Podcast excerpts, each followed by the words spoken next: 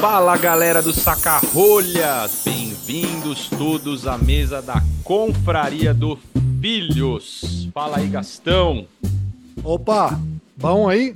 Como é que tá Las Vegas? Tudo bem, cara. Tirando o fato de eu ter que ir pra faca amanhã, Ixi, fazer uma cirurgia de urgência, mas tá tudo certo. O que aconteceu? Conte rapidamente para o ouvinte, para ficar um momento triste. Eu tive um, um descolamento do tendão de Aquiles do meu calcanhar na semana passada e vou ter que fazer a reparação aí. Ter que colocar uns pinos aí pra segurar o tendão de Aquiles de novo. Então você oficialmente vai deixar o, o basquete, Gastão, e vai assumir o vinho como seu principal hobby? Talvez a corridinha também, né, Newton? O basquete talvez esteja, talvez realmente seja um pouquinho, esteja demais agora. A corridinha, pelo menos, para não falar que não vou fazer nada.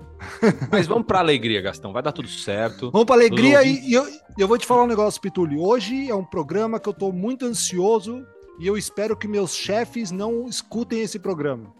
Ah, é, né? O Gastão trabalha na empresa alemã, né, Gastão? Exatamente, porque eu trabalho numa empresa alemã por 15 anos e a cada ano que passa eu aprendo menos e consigo pronunciar menos as palavras em alemão. Então, Então estamos juntos hoje, porque estamos aqui eu, Fernando Belotto, Robertinho Souza Leão, Newton Borbola e a nossa querida convidada Vivian Kelber.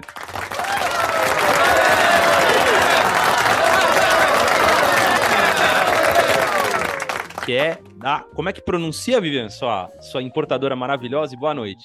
Boa noite, chama Weinkeller. Exato, que quer dizer adega em alemão. Então estamos aqui hoje para falar sobre vinhos alemães, sobre os terroirs da Alemanha. Estamos tomando vinhos maravilhosos aqui da Uva Riesling, da importadora da Vivian. E, Gastão, temos muitas perguntas hoje e um episódio que para todos nós aqui é uma aula, né? Como eu sempre falo, papel e caneta na mão, porque a Alemanha acho que é o, o, o país mais importante que eu conheço menos de vinho. E, e- e também pelo fato de toda a complexidade que é a questão da, da- das regiões e como que é distribuído, como falar, a pirâmide de qualidade da Alemanha também, que é um negócio bem, bem louco também. né? É, isso a gente vai tentar trazer um pouquinho. Agora, não podemos esquecer que hoje não estamos no QG da Moca, nem no QG de Moema, nem no QG de, da Consolação em Genópolis. Estamos aqui no Miró Gastronomia. É, vamos falar mais pra frente. Um restaurante muito bacana aqui em São Paulo. Daqui a pouco o proprietário vai estar aqui com a gente, explicar um pouquinho. Vivem, vamos começar, né? Vamos chegar de enrolação, vamos falar de vinho alemão. Primeiro, antes de mais nada, conta um pouco da história. Como é que você entrou nessa nessa vida de importadora de vinho. É, Eu sei um pouco da história da sua família, né? Para o pessoal te conhecer melhor, acho importante você contar como tudo começou. Vamos lá. Bom, em, primeiro lugar, eu queria agradecer muito a oportunidade. É uma alegria, nossa, maravilhosa de estar aqui com vocês. Principalmente porque a Weinkeller está completando 10 anos esse ano, né? Então, nossa, a gente está aqui super feliz para poder contar um pouquinho mais aí sobre a nossa história. É, a Weinkeller, ela, ela nasceu, na verdade, é, de quando Tobias e eu, né, meu marido, viemos casar no Brasil. Eu morei sete anos na Alemanha, sou de família alemã. E na Alemanha, junto com ele, eu acabei conhecendo muita coisa sobre vinho. Então, pra gente era, era uma coisa até óbvia, né? Ter, ter ali com frequência um- uma taça de, de Riesling na, na mesa, enfim. E quando viemos casar aqui no Brasil, a gente percebeu que não tinha um vinho alemão com bom custo-benefício, né? Inclusive, nós casamos no clube alemão e no próprio clube alemão não tinha vinho alemão. bem, bem estranho. E, e na época o presidente do clube comentou isso com a gente. Ah, bom, já que vocês conhecem né, de, de vinho, já conhecem os produtores, se vocês trouxerem o vinho com bom custo-benefício, nós vamos ser os primeiros clientes. Bom, e assim foi. Né? E a, a primeira importação chegou em 2012. E começamos com a vinícola Pfaffmann. É, eles já produzem vinho desde 1616. E fomos ampliando para outras regiões também, né? Essa Pfaffmann é da região da Pfalz, hoje em dia temos Mosel, Rheinhessen, eh, Baden, enfim, temos aí uma, um- uma gama interessante desses vinhos. Muito bom, muito bom. Robertinho, sei que você quer fazer uma aqui. Boa noite, meu filho. Bom, boa noite, pessoal. Boa noite, Vivian. Primeiro um prazer revê-la aqui, né, depois de 10 anos, né? Que, para quem não sabe, aqui, quando ela começou, ela tem uma parceria com um ex-entrevistado nosso aqui, o Alci Vidigal, que é o proprietário da Arte de Caves. Eles tinham um clube de vinhos que era o Clube Dionísio, né? E a Vivian tem uma parceria lá, da né, que, que apresentava sempre os vinhos. E muito legal. Inclusive, estava super ansioso para provar novamente os vinhos de, de, de, de vocês. Mas, Vivian, uma coisa, uma pergunta, uma curiosidade, que acho que todo ouvinte nosso aqui, acima de 40 anos, vai querer saber, porque a lembrança que eu tenho de vinho alemão da minha adolescência eram dois vinhos horríveis, dois que vinham, mas que faziam o maior sucesso, que a galera do Brasil não, não podia importar, era muito difícil importar, entrar vinho importado no Brasil, que era o Liebbaumich e o Zero Schwarzketz, aqueles vinhos. Um era garrafa azul, outra vez que aquelas coisas meio medieval, com aquele rótulo bem cafona, tudo. E aquilo era o que se via em casamento. Em Recife, casamento tinha que ter aquilo, não sei o quê, não tinha outra opção. E tem várias lendas sobre a origem desses vinhos, mas dizem, inclusive, que hoje isso fez com que se denegrisse a imagem do vinho alemão no Brasil, porque quando começou a referência que as pessoas tinham, ah, isso é aquele vinho doce, alemão, não sei o quê. Vocês, quando começaram, tiveram que romper alguma barreira em relação a isso? Ou já tinha passado muito tempo e não, não prejudicou vocês isso? E conta um pouco desses vinhos que chegavam aqui na, no passado. É, há 10 anos o cenário de vinhos alemães aqui no Brasil era, era bem diferente de hoje. Né? Então a gente teve alguns desafios. É, posso dizer que um, acho que o principal foi esse, então as pessoas ainda lembravam muito dessa garrafa azul é, hora e meia perguntavam pra gente, ai, mas é, o que, que vocês trazem? Aquele vinhozinho doce? Como é que é? Então, isso realmente há 10 anos é, é, foi um desafio, tanto que é, isso também acabou fazendo com que a gente direcionasse a importadora um pouco diferente. É, nós não saímos já oferecendo, por exemplo, para restaurantes ou lojas, porque o público ainda não estava preparado, né? É, tanto o público, o consumidor, quanto quem cuidava dos vinhos, sommeliers, é, é, lojistas, enfim, ainda não sabiam trabalhar o vinho alemão realmente de, de uma maneira é, como, ele, como ele merece, né? E, e, aí a gente começou a trabalhar diretamente com o consumidor final, fazendo muitas degustações, é, grupos pequenos, explicando um pouco mais sobre, sobre o vinho. É, uma outra barreira também era a questão do vinho branco. É, os brasileiros não tinham o hábito de realmente consumir muito vinho branco, né? Então foram basicamente essas duas coisas que a gente acabou mudando um pouquinho aí esse, esse cenário. Né? Então, uma das coisas super gratificantes é realmente de, de clientes que não tomavam vinhos brancos é, começaram a tomar com a gente e, e hoje em dia é, não tem problema nenhum em apreciar um Gran Cru, né? Com bastante propriedade se alguém tem problema em apreciar um vinho Gran Cru, não está na nossa confraria, certo, Bob? Ô, ô Vivi, antes, só antes de falar um pouco mais do vinho, curiosidade, você é brasileira, nascida no Brasil, como é que você conheceu seu marido alemão? Você é alemã, meio brasileira? Qual que é a sua história, sua origem? Minha família é alemã, dos dois lados, eu já nasci aqui no Brasil, e eu resolvi fazer faculdade aqui e ir para a Alemanha trabalhar. Né? Isso foi em 2007 e foi onde eu conheci o meu marido. Então ali a gente, a gente acabou conhecendo também da parte da família dele. É, eles trabalham com gastronomia há muitas gerações, eles são produtores de linguiça. E nisso eles tinham muito contato também com, a, com as vinícolas. Então, para a gente era sempre um, um, um, hobby de ir aos finais de semana, é, provar os vinhos, conhecer coisas novas, é, ir para várias regiões também, né? E, e é isso. Em 2007, quando você foi, você trabalhava com o quê? Eu me formei em marketing pela FAP e comecei é, num, numa empresa é, de móveis de alto padrão na Alemanha e um ano e meio depois eu abri minha agência de, de publicidade. Então eu trabalhava principalmente também é, com a gastronomia. A gente morou numa região que é muito rica é, mas por ela ser mais campestre, ninguém dava muita atenção para justamente essas, essas pequenas empresas que estavam nesses vilarejos, né? São muitos vilarejos juntos, as pessoas têm muito dinheiro, só que não sabiam usar as ferramentas de marketing, e eu digo assim, as bem básicas, por exemplo, tem um site, é, tinha um restaurante com estrela Michelin que não tinha um site. Né? É, não tinha um logo, não tinha um cartão de visita. E eu reconheci isso daí e falei, poxa, vamos começar a, a, mexer um pouquinho com eles, né? A, a, a conseguir trazer um pouquinho mais esse, esse mundo para eles. E nesse meio do caminho veio o vinho também. Né? E aí, em, em 2012, que, na verdade em 2011, que a gente fundou a Weinkeller, mas o primeiro carregamento foi 2012. que, que a gente usa como data oficial. Qual, Tarefa da mulher aqui, hein, Gastão? Vivian, qual região que era que você morava lá na Alemanha? Eu morei na Pfalz, que faz fronteira com a Alsácia. Ah, é, é, é, é noro, é, sudoeste, né? Exato. Ah. Sudoeste e é o segundo maior produtor de vinhos.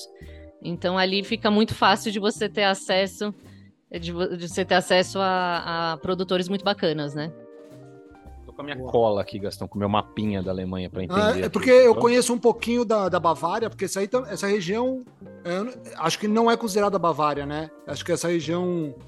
A Bavária, a Bavária é, é sudeste. Do lado né, da Bavária, Gastão? Não, não, porque quando eu fui para Alemanha. O... Tá sabendo bem da Alemanha, hein, Gastão?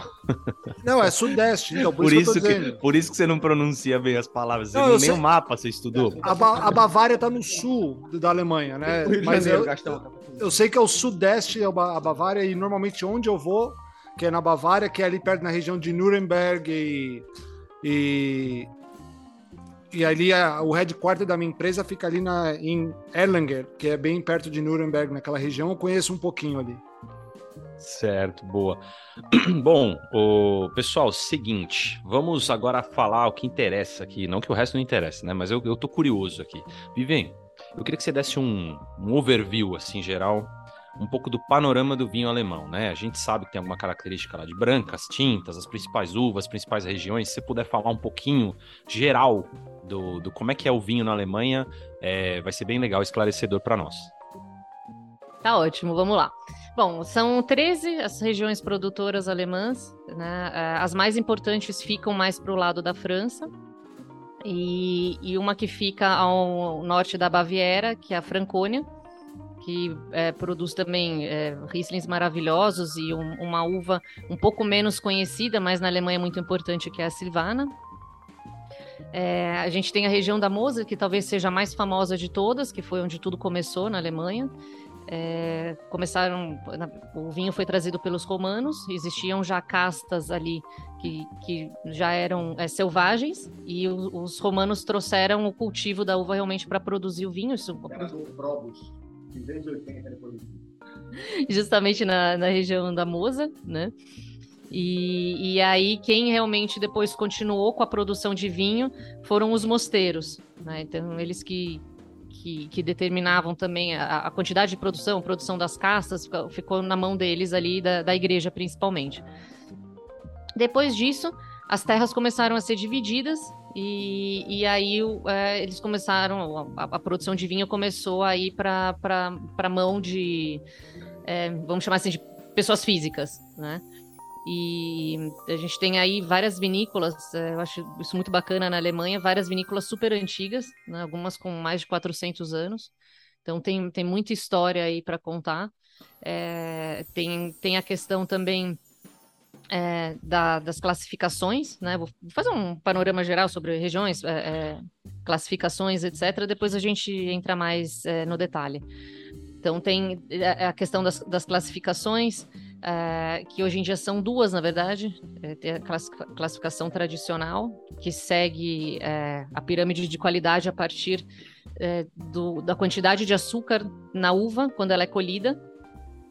E a gente tem a, a, a pirâmide né, de qualidade do VDP, que é um, uma, uma associação que faz a, a, a classificação como se fosse na Borgonha, né? Então seria uh, por, por, região, né? Pelo, pelo vinhedo e, e afins. Né? É, a Alemanha ela produz hoje em dia. Uma pergunta, é, mas essa eu, eu né, todo mundo estudou um pouquinho aqui.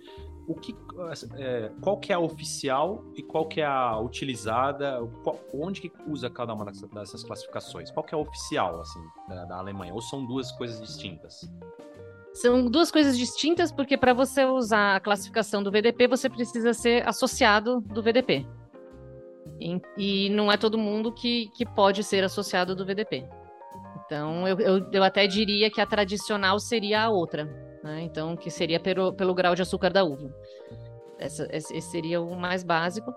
E muitas vinícolas estão realmente melhorando muito a qualidade, né, para poder entrar também nessa associação do, do VDP a, a associação do VDP é, nada mais é do que os produtores de elite da Alemanha, é, a partir do, dos vinhedos que eles têm. Então, vinhedos muito antigos, vinhedos que, que já são muito renomados.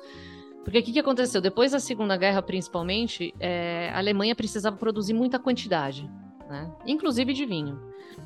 Então, muitos dos, eh, dos terrenos que, por exemplo, ontem era usado para plantação de cenoura, amanhã eles usavam para produção de vinho. Né? Não prestavam muita atenção na qualidade do solo, é, não prestavam muita na, eh, atenção na, na, qualidade em geral, porque o foco era a quantidade para eles gerarem o maior dinheiro possível com isso. É, o pessoal do VDP começou a perceber isso, né? E falou: Poxa, nós temos aqui já vinhedos, né? Minha família já produz vinhos há 200 anos, 300 anos. A gente tem vinhedos que sempre foram vinhedos, né? A gente sabe que a qualidade do nosso vinho, a produção da nossa uva é melhor do que de muitos outros por aí que começaram a plantar ontem. Então, a gente podia se juntar e, e fazer aí uma associação é, para as pessoas terem uma garantia de que realmente os vinhos que eles estão tomando dessa associação são vinhos de muita qualidade. Né? Então, a partir daí nasceu o VDP, nasceu até já antes do, da Segunda Guerra, nasceu nos anos 20, né, 1920, é, mas exatamente com esse intuito de fazer uma pequena separação. E como eles já tinham vinhedos muito importantes, por que não usar a mesma classificação da Borgonha? Né? Então, eles têm ali o State, aí vai para o Village, vai no Premier Cru, é, é, chegando até um, um Grand Cru. E esses, é, esses vinhedos Grand Cru, eles são estipulados com o pessoal do VDP, juntamente com o governo alemão, né? Muitos não se interessam também por entrar no VDP, porque a maioria das vinícolas alemãs são muito pequenininhas. Eles estão aí com 10 hectares, 15 hectares. A maioria também está na, na, mão de, de, famílias mesmo, né? Não tem grandes investidores. Então, muitas vezes para eles não é interessante. A produção de vinho é tão pequenininha que falam, poxa, para realmente ser associado, vou ter que fazer tanta coisa para poder entrar que não vale a pena né? Isso não quer dizer que o vinho daquela pessoa não vai ser de super qualidade. A gente tem alguns aqui que realmente tem 5 hectares de produção, né? Eles têm uma dedicação maravilhosa, não estão no VDP, mas o vinho é excepcional. Né? Então, existe isso também. Só que, de repente, para quem, por exemplo, está começando no, no, vinho alemão, é, eles veem a águiazinha ali em todas as cápsulas do, dos, dos vinhos pertencentes ao VDP, tem uma águiazinha desenhada que tem uma uva no peito, então, isso, para quem está começando, fica mais fácil de você descobrir quais são vinhos de qualidade que realmente vale a pena né, de, de investir, de, de provar, de experimentar. Né? E é, a, já a outra classificação, é, na verdade, são três é, etapas. É, embaixo são vinhos de mesa que não tem controle nenhum, então você pode fazer, pode misturar uva, comprar uva de outros países, fazer o que você quiser, não tem muito controle. Tá, é o Tafelwein, isso. É o Tafelwein. Que seria vinho de mesa, né? A tradução de vinho de mesa. Então ali não tem muito controle, mas também você não pode esperar muita coisa do vinho. É, depois disso, a gente vai para o Qualitätswein. E no Qualitätswein aí sim já tem um controle mais rígido. Então todos os vinhos produzidos têm que passar pelo laboratório credenciado do governo. É, se eles são aprovados, eles ganham um número que seria o lote, né? O AP. E a partir desse número eles podem ser comercializados. Aqui a gente está falando como se fosse um vinho de origem controlada. Então, as uvas têm que ser provenientes de uma região alemã só, né? Não pode ter essa mistura de uvas, muito menos de outros países. É, as uvas têm que ter um, um grau mínimo de maturidade para serem colhidas. E tem, tem alguma, algumas regras nesse sentido para poder ser vendido como esse Qualitätswein. Tradução, vinho de qualidade. E depois disso a gente vai ter os Predicatsweine, né? Que são os, os, vinhos de qualidade com atributos especiais. E aqui qual que vai ser a diferença? Né? Começando com a quantidade de, da, da, produção, vai ser bem menor, porque aqui sim já vai começar a importar muito o, o grau de açúcar que essa uva é colhida. Então, a partir do Predicatswein, a gente já está falando de, de vinhos de colheita tardia. Ah, aí né, tem o Kabinett, Spätlese, Auslese, Beerenauslese, Eiswein e o TBA, que é a Trockenbeerenauslese. Né? Então são, são basicamente esses nomezinhos aí. Pergunta aqui, ô Vivem. É, eu tenho uma, o Instituto Data Filhos. Você conhece o Instituto Data Filhos? Não. É, tem uma, um percentual aqui, está desatualizado, eu sei que não é atualizado, mas à época, ele falava em 47% de, de vinhos top de qualidade, 49% de, de vinhos uh, da, de qua, qualis, como é que fala? Qua, Qualitätswein e só 3% do, de vinho de mesa. É isso? É essa proporção mesmo? É quase praticamente 97% dos vinhos são os vinhos superiores, lá, de, de qualidade superior, média e, e superior, é isso? Sim, a parte do Qualitätswein para as pessoas vale muito mais a pena produzir, né, principalmente nos últimos anos. É, então teve, teve essa mudança grande, principalmente dos anos 70 para cá. E, e, eles têm pelo menos aí um, um, um grau de Qualitätswein. Né? Agora, os outros, os Tafelwein, eles já estão muito difíceis de comercializar. Então, a maioria realmente já, já pede uma qualidade superior. É, vou correr o risco de fazer uma pergunta óbvia aqui, mas pelo meu desconhecimento, não tenho vergonha. É, você comentou um pouquinho sobre é, grande parte dos produtores são familiares. É, eu queria saber se a gente vê na Europa, até aqui na América do Sul, é, marcas famosas adquirindo marcas é, novas ah, vinícolas, né? Ele MVH, por exemplo, está espalhado em vários países. É, você tem conhecimento? Tem alguma vinícola hoje que já pertence a uma marca de luxo? Você tem conhecimento ou sabe se existe algum movimento de é, alguém mapeando a Alemanha? De marcas de luxo agora eu não sei, né? Mas uma tendência que vem acontecendo aí há pelo menos 10 anos, que, desde que a gente começou, é a questão de chineses e japoneses comprarem vinícolas muito importantes, principalmente da Moza, e principalmente vinícolas que tenham é, vinhos de sobremesa muito importantes. Então, isso a gente sabe que, que tem uma onda aí grande, é, de marcas de luxo agora eu, eu, não sei. E o que acontece muitas vezes também é entre as famílias ela, elas acabarem comprando vinícolas famosas. Né? Então eu tenho uma vinícola famosa, tenho oportunidade de comprar outra. Vou comprar, agora ela pertence a mim, só que eu vou continuar vendendo com a marca da vinícola, né? É, não vou mudar o nome disso. Essa é também é uma tendência interessante também né? Uma tendência que que que está acontecendo cada vez mais.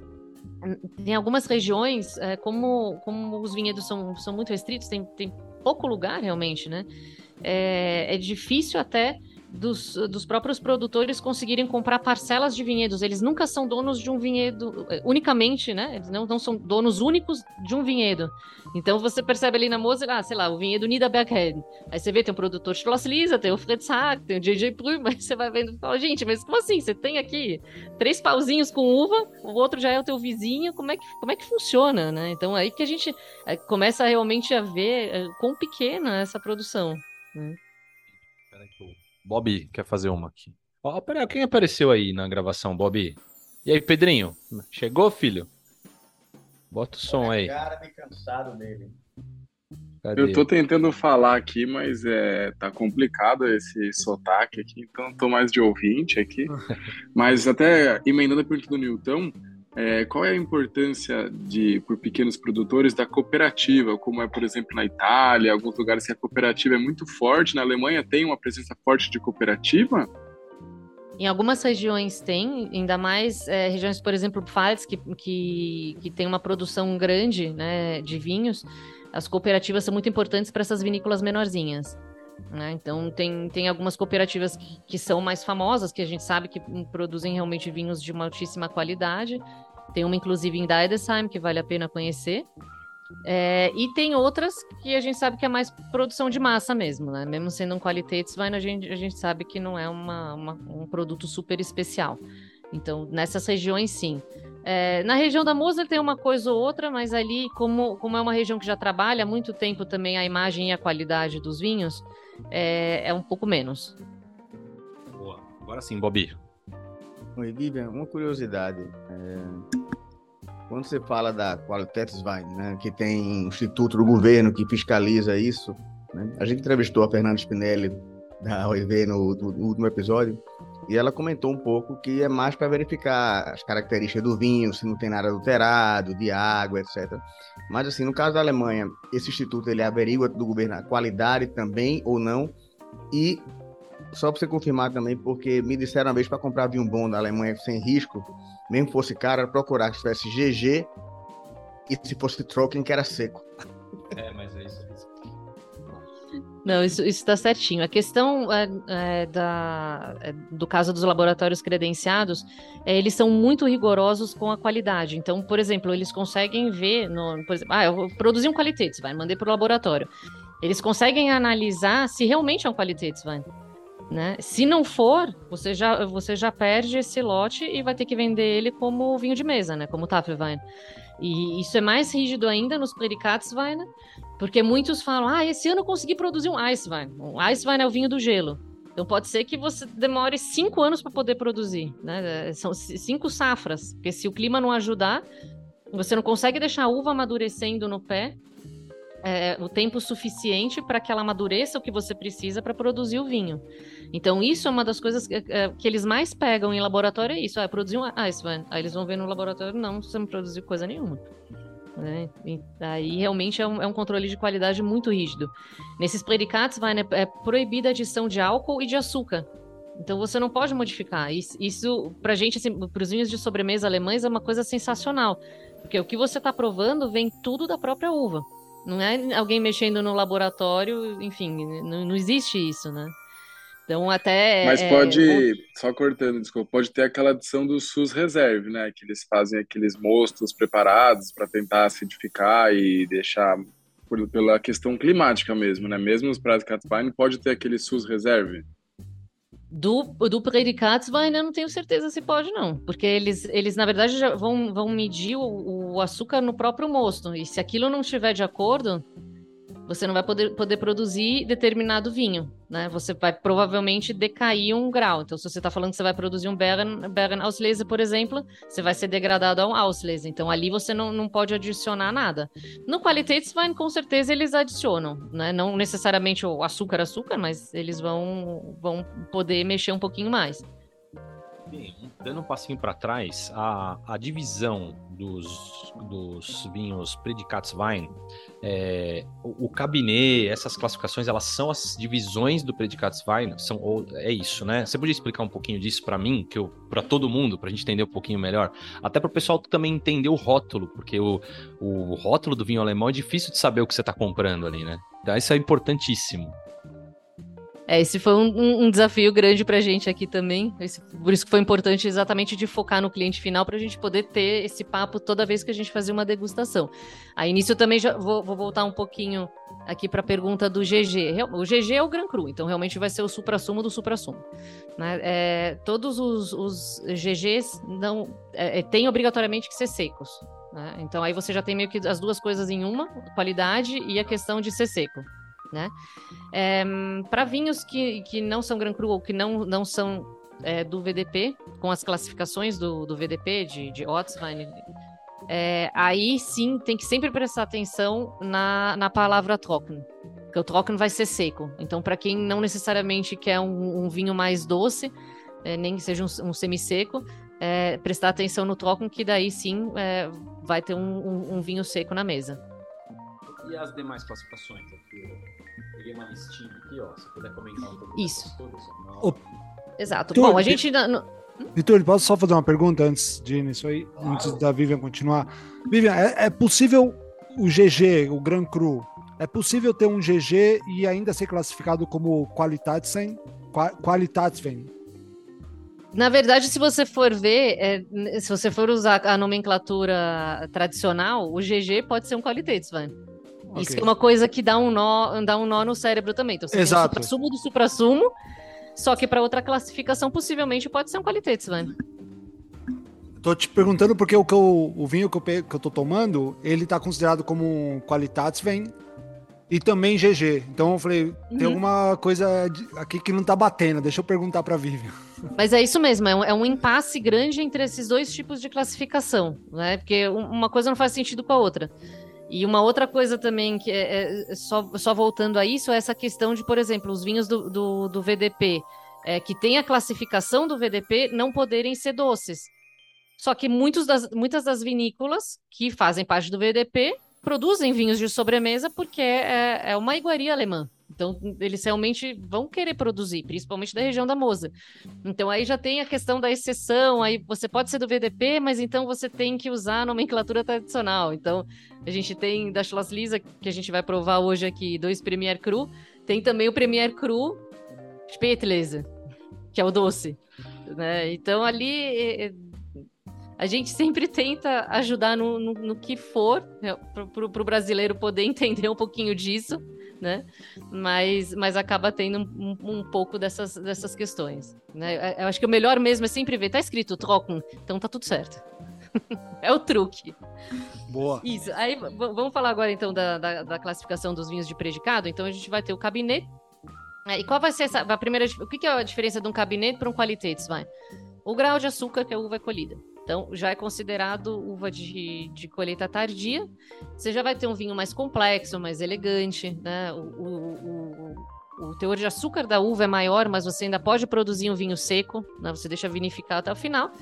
E aí, é, algumas vezes ele vai ser um pouco mais alcoólico, eventualmente, né? Por transformar mais açúcar em álcool.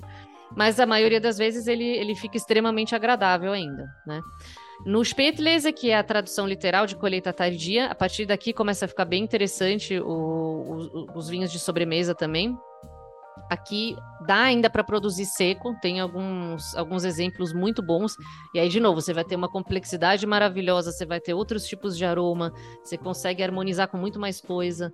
Né? É, já, você entra numa categoria aí que, que começa a surpreender bastante. É, só que você ainda pode fazer um semi-seco e pode fazer um doce também. A partir do Auslese já começa a ficar bem difícil você produzir um vinho seco. Existem uma, uma outra exceção aí, mas aí o grau alcoólico. Aí, semi-seco, começa no semi-seco. Você pode ter um Auslese que não tenha um, um, um, residual de açúcar extremamente alto, né? É, mas a maioria já começa a ficar interessante para esse lado a, no paladar ele já vai ser bem mais adocicado.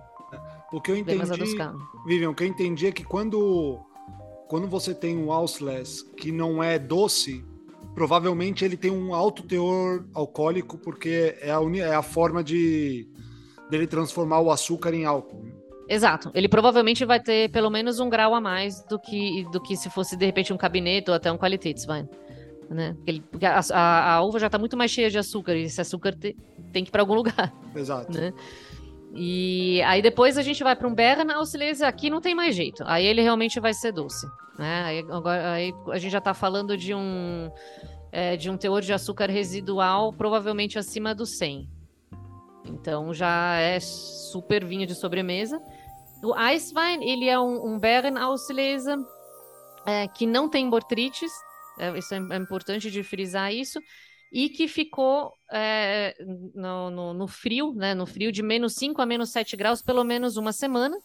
A uva é colhida e prensada congelada. E aquele sumo que sai é vinificado e, e transforma em Eiswein. O Eiswein é uma coisa assim, é completamente fora, fora de qualquer imaginação. Tem que realmente provar. Né? É, você toma um Bergen ou um TBA, ok, mas se você tomar um Eiswein é uma coisa de outro mundo. Qual é, ô Vivian, qual é a diferença entre o Ice Wine? Porque assim, dois Ice Wines que são muito famosos, né? É o canadense e o alemão, né? Existe alguma diferença assim é, que você é. pode dizer entre o Ice Wine canadense e o Ice Wine alemão? Tá. Então, Gastão, antes dela responder, só queria pedir uma coisa, Vivian, que você fala, claro, alemão fluente, você ah, é, é, mas assim, os nossos ouvintes, como a gente está falando aqui, é, os nossos ouvintes têm curiosidade de entender sobre o vinho alemão. Quando você fala a pronúncia em alemão, como não tem legenda, não é vídeo, não tem nada, fica difícil entender a palavra, né? Que eu acho que é, é se você puder falar, quando você diz Spatley, como é que escreve, para poder as pessoas visualizarem isso, procurarem nas garrafas, que eu acho que é legal essa informação. Pergunta do Gastão também em relação a. Você lembra a pergunta dele? Né? Tá bom. Bom, em relação à comparação né, do, do, do Eiswein canadense para o alemão, é, eu não sei o quão rígida é essa, esse controle né, do governo canadense. Isso eu realmente não sei dizer. Do alemão, da parte do alemão, realmente é muito rígido. Então, é, você não pode simplesmente pegar as uvas, tacar no congelador e falar que, ah, olha que legal, fiz um Eiswein. Né? Então, eu acho que talvez a, a, a principal característica do, do, alemão é de você ter certeza que se você comprar um Eiswein, é exatamente aquilo que você vai ter na garrafa. Boa, boa, boa. O, o Bob, olha, a gente sempre promete que vai postar as coisas no Instagram, nunca posta porra nenhuma, isso é verdade, né? Mas seria bem legal postar essa classificação do vinho alemão depois. Ô, Pedrinho, você podia providenciar isso aí pra gente, hein, Pedrinho? Entender, né? Certo, ó. Pedrinho fez um joia aí. Pode ser, Pedrinho? Você manda pra gente postar lá? Posso, posso. Eu mando o gráficozinho. Até já falei no momento no chato aqui sobre é. esse gráfico, se você ouviu meu episódio, né? Eu, eu não lembro qual foi, mas falou mesmo. Agora eu tô me lembrando. O, o Vivian, e outra coisa. É, poxa, claro, essa classificação aqui, ela é. Assim, isso aqui cabe um estudo, né? Tem que beber, comprar. Nós estamos provando os vinhos, daqui a pouco a gente vai falar deles, tá? Eu queria que você falasse um pouquinho, a, assim, a, as uvas brancas são a maioria esmagadora. Eu queria que você falasse um pouquinho primeiro das castas brancas, quais são, a Riesling é a principal, mas existem outras e onde que elas são aplicadas. E depois um pouquinho das tintas, que tem Pinot Noir lá também, tem alguma coisa. Eu queria que você contasse qual a, qual a especificidade de cada uma lá. Bom, começando então com a, com a Riesling, ela é representada na Alemanha toda. E eu acho que é aí que, que que fica muito interessante para quem, quem quer é, conhecer coisas bem diferentes, é, é, exatamente isso. Então, o Riesling da Mosel vai ser completamente diferente é, do Riesling de Rheinhessen, que vai ser diferente é, do Riesling da Franconia. Então, é, é muito legal isso, como ela se comporta completamente diferente em cada terroir. Né? E a gente não precisa nem ir muito longe. Tem vinícolas, por exemplo, da, da região da Pfalz, que tem parcelas é, ao, redor do vilarejo, e aí tem o, o solo, por exemplo, que tem, predomina o calcário. Aí dois quilômetros para frente, um que predomina o xisto. Então, assim, a mesma vinícola, na mesma região, inclusive ali no, bem perto do próprio vilarejo, e os Riesling são completamente diferentes. Né? Então, acho que isso que torna essa uva tão especial. É uma uva muito produzida também é a Müller-Thurgau, por mais que ela esteja diminuindo um pouquinho agora a produção, que era um, era um vinho que era, era uma uva muito fácil de, de plantar, então fazia muito vinho de, de grande massa, né? Isso a, a, Alemanha acabou mudando um pouquinho, que nem eu comentei, né? A partir dos depois dos anos 70. Isso, é com é, MU com treminhas. Isso. E a gente tem também a uva silvana, que é muito importante, principalmente na região da Francônia. É, a gente tem a linha dos pinots, então a gente tem o Pinot Blanc, o Pinot Gris também é super importante. Ali a gente já está falando da região de Baden, é, a região da Pfalz também produz bastante. É, e, e, o Chardonnay que está crescendo cada vez mais. Né?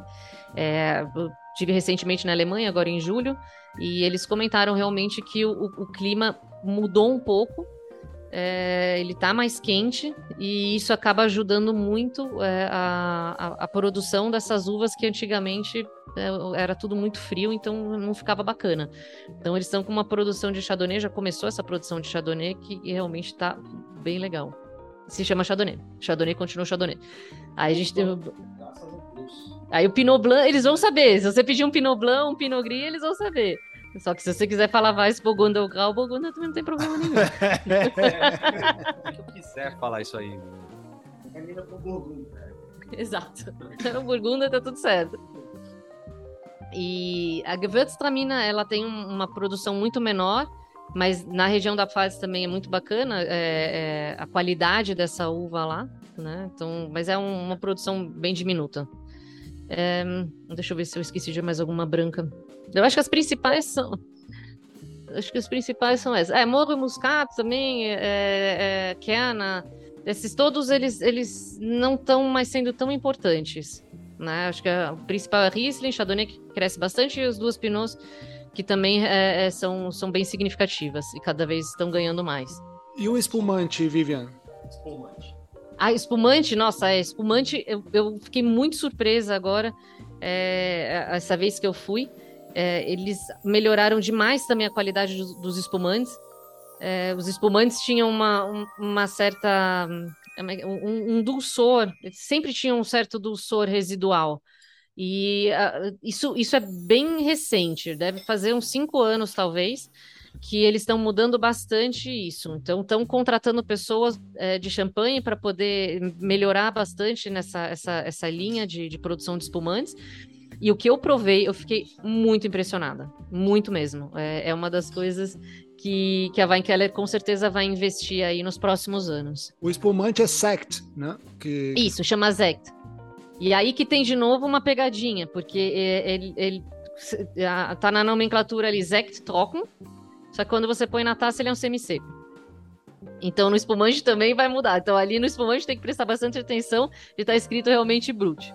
Se tiver escrito Brut, tá tudo certo. Mas não, não, não caia no Trocken mais fácil passar no Enem em primeiro lugar do que saber o nome de todos esses vinhos. Né, Fala aí, Bob. Tem, eu tomei, eu me lembro, alguns uns, mais de 10 anos atrás, uma uva tinta chamada, em pernambuquesa, Dornfelder. E uma branca chamada é, Sil, Silvana. Como é que pronuncia esse? Ainda existe desses vinhos? Tem no Brasil deles ainda? A Dornfelder a gente traz, né? Ali, ali é, é, uma uva muito produzida, é, é o, é o vinho, basicamente o vinho que todo alemão tem em casa, né?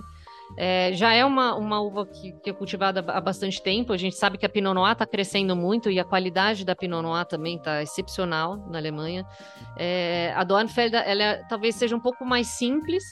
Né? É, um, é um vinho que não, não tem muita frescura. Então você, você vai bebendo, vai, vai fazendo, não, não, não tem muita é, é um vinho que realmente para você tomar no dia a dia, né? É, é, é uma uva bem interessante.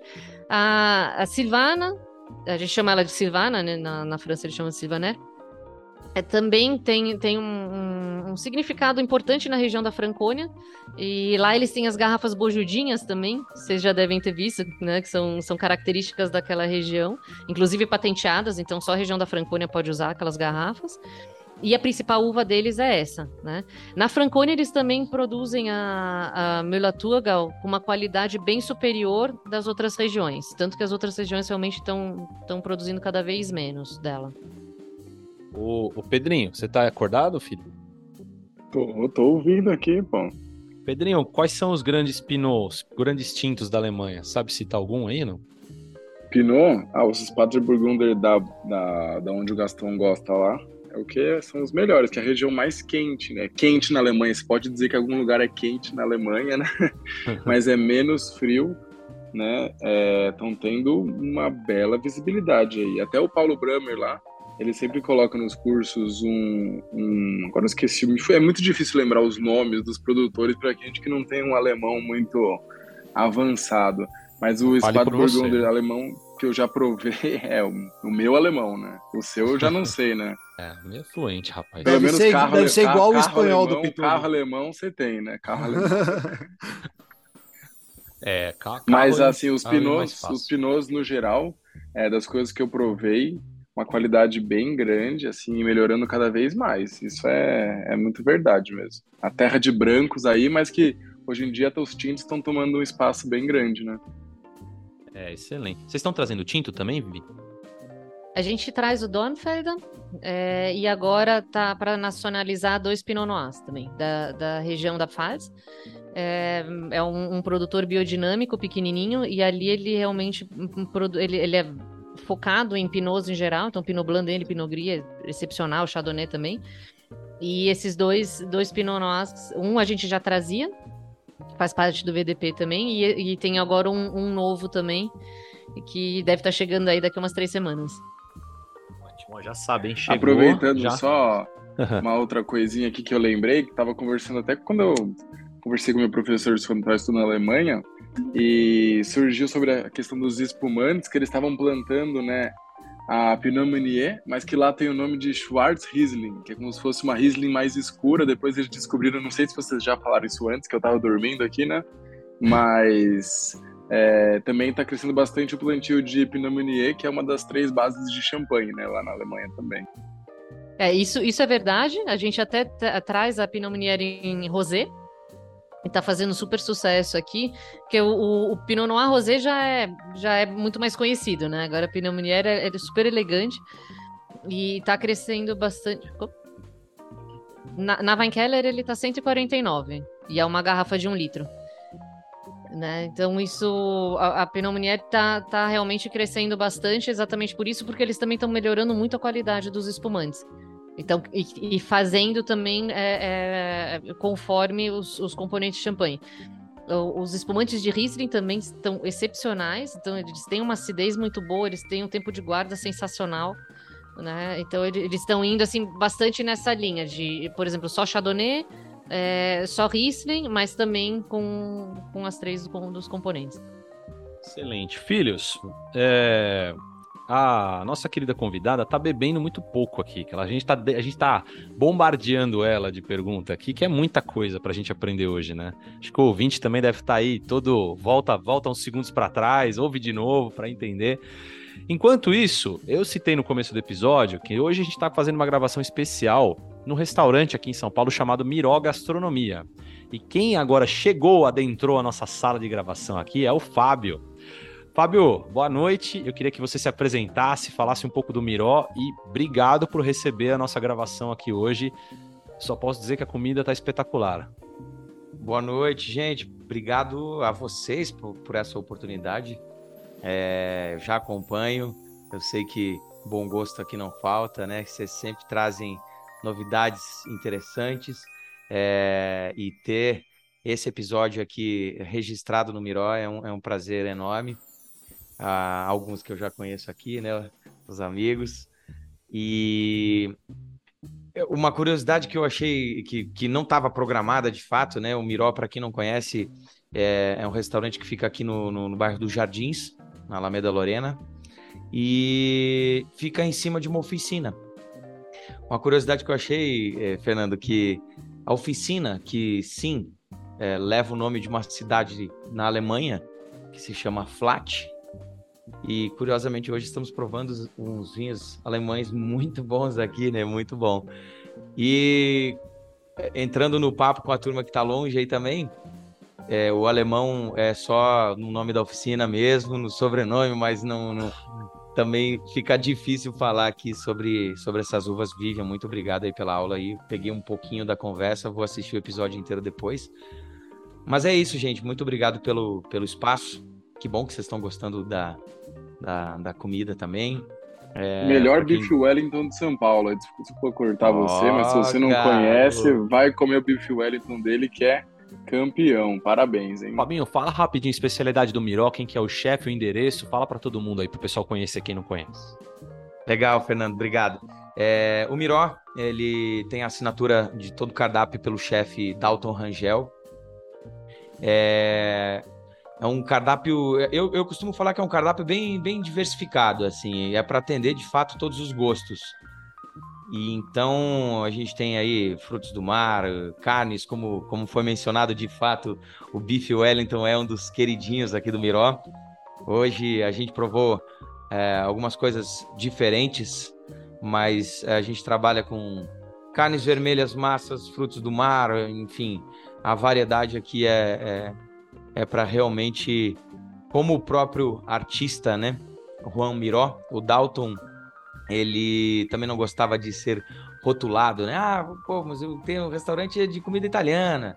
É, não, mas eu te, quero saber, comida japonesa, o que, que é esse restaurante de vocês? Não, é um pouco da referência dele, né? A passagem dele por vários lugares do mundo, vivendo e aprendendo e executando em, em casas, estilos, culturas diferentes que hoje a gente traz para a turma de São Paulo ou para quem passa por São Paulo. A gente fica muito feliz que o Miró hoje já faz parte aí desse circuito gastronômico que a cidade de São Paulo tem é, em peso, né? Mas é isso, fica no bairro dos Jardins, na Alameda Lorena. O restaurante abre de terça a sexta somente no jantar, 2101. Fica bem no finalzinho da, da Lorena, chegando na Rebouças, para quem conhece um pouco a região aí também. E sábado abre almoço e jantar e domingo somente almoço. É bem legal, é um rooftop, vários ambientes diferentes e essa curiosidade aí que eu mencionei antes, que fica em cima de uma oficina. Parece é, parece difícil, mas tem um marketing trabalhando para isso, né? e agora, e agora. Robertinho, fala do Miró, Robertinho. E, agora é o QG oficial da, da Confra do Filhos, é isso? Ah, espero que se torne aqui, hein, Fabinho? Estamos, estamos contando com essa parceria e olha, a gente conheceu o Miró através da oficina aqui, né? Então, assim, uma coisa que eu posso dizer para vocês que é legal aqui, o conceito deles é o seguinte: a oficina tem que ser impecável de limpa a ponto do cliente do restaurante passar aqui e perceber que é que, o, que se aplica aos dois negócios, né, Fabinho? Eu lembro bem que vocês me contaram esse no primeiro dia aqui. É, exatamente. A ideia surgiu para unir duas paixões, né, que é carro e gastronomia. Carro veio primeiro e isso que o Fernando falou é uma grande verdade. A nossa preocupação com unir esses dois universos, né? Porque tem uma imagem, né? Que você fala assim, poxa, oficina, mexe com graxa, com combustível. E a nossa proposta desde o início foi essa, exatamente isso que você falou. A ideia de conceito de oficina limpa, organizada, para que é, possa ser, inclusive, é, imaginado né, pelo cliente. Fala, caramba, tão limpo que eu poderia sentar aqui no chão para comer um prato, para tomar uma taça de vinho. Claro, essa é ideia. E, e, estamos aí construindo essa, essa história com dois universos tão distintos, mas que ao mesmo tempo é, se complementam, né, com esse cuidado, né, com esse é, atendimento ao cliente e nos detalhes, né? Isso aí, Fabinho. Cara, obrigado. Só antes de mais nada, eu queria comentar que o chefe Dalton é um chefe lindo, tá? Se vocês quiserem ver o Instagram, além de ser um bom chefe, é um chefe muito lindo, Bob. Pois é. lindo? Hã? Você conhece ele? Não, não conheço, pô. Mas tudo aqui é lindo, pô. E nem nós. É. E eu com uma beleza em miniatura concentrada. É, Fabinho, só, só comentando, você falou do Miró, eu perguntei da, da referência com o pintor, porque eu trabalho com arte, né? E eu trouxe a exposição do, do Juan Miró para o Brasil, no, no Instituto Tomiotaki, eu trabalhei, fui diretor executivo por 20 anos. E eu fiquei muito amigo da família Miró. Né? Eu tive lá na casa onde o Miró pintou os últimos 25 anos da vida dele, e eu tenho uma raridade na minha adega, que é uma das nove garrafas que Miró deixou quando ele morreu. Que é um, que é um vinho Tondoni 1976, que o neto dele me deu de presente. É, Fabinho, olha aí. Tem que tomar esse vinho com o Bob, hein? Não. No eu restaurante. tenho uma ideia melhor. Eu, eu, eu, acho que todos nós deveríamos tomar esse Ele já prometeu para mim também. inclusive, mim inclusive também, aqui no Miró, né? No próximo episódio. Vamos fazer isso. que legal. que, que demais. Não, extremamente exclusivo, né? Parabéns. Normalmente sou eu que prometo os vinhos, né? Tem uma lista aí de vinhos que eu já prometi que a gente vai abrir junto. O Robertinho, esse tá dentro agora. Fabinho, obrigado, obrigado mesmo. E pessoal que quiser saber mais do Miró, Instagram é arroba Miró Gastronomia, é isso? isso. Arroba Miró Gastronomia. Miró Gastronomia. Obrigado, Fabinho. Segue aqui com a gente se você quiser. E agora, Vivian, já comeu, já bebeu, tá pronta? Vamos voltar ou não? Então tá bom. Vamos falar dos vinhos que a gente tá bebendo? É isso que eu ia falar. Um Acho que é o aqui. momento exato. Ô, ô, Gastão, começa você. Não, não, vai, começa vamos... vocês aí. Vocês têm exclusividade aí. Depois eu. Tá humilde hoje? Então vamos é. aqui. Vivian, conta para o pessoal o que, que nós estamos bebendo aqui que tá espetáculo. Bom, a gente começou aqui na, na região de Rheinhessen, né? Que, que é a, a, a beira do Reno. Rheinhessen é.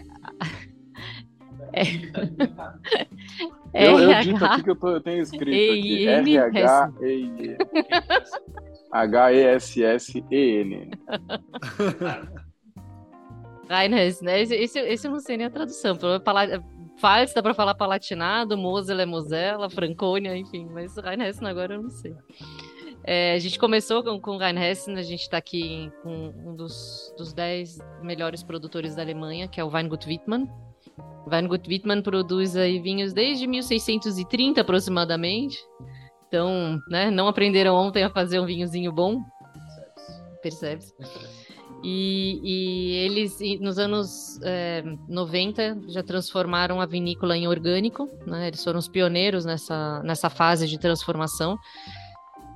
É, em 2004, se eu não me engano, eles transformaram em biodinâmico, que eles perceberam até é, é, por vinícolas francesas o quanto que fazia diferença na qualidade dos vinhos ter a, a, a plantação biodinâmica, né? É, a diferença do orgânico para o biodinâmico é basicamente no orgânico você não usa aditivos químicos, são todos naturais. É, e no biodinâmico, além disso, é, se utiliza forças da natureza que, que ajudam nessa, nessa plantação. Então, por exemplo, tem chás de homeopatia, como se fosse a homeopatia que a gente toma, só que especializado para é, plantações. Né? É, é, tem a questão de cristais, tem a questão de fazer, é, por exemplo, poda, colheita, etc., conforme o calendário lunar. Então tem algum, alguns detalhes assim que eu, eu, fiz uma entrevista com o Philip Wittmann, né, o dono da vinícola, que foi, foi muito interessante de saber. Ele falou, gente, eu não, não sou religioso, não sou mago, eu não sou nada. Só que eu vi a diferença. Então, assim, não sei o que, que acontece, mas eu vou continuar fazendo desse jeito que tá perfeito, né?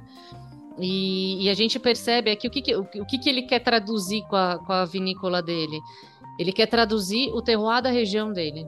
Né? Eles também fazem parte do VDP, então eles têm desde o do vinho de entrada, que assim, já é um vinho excepcional, até o Grand Cru.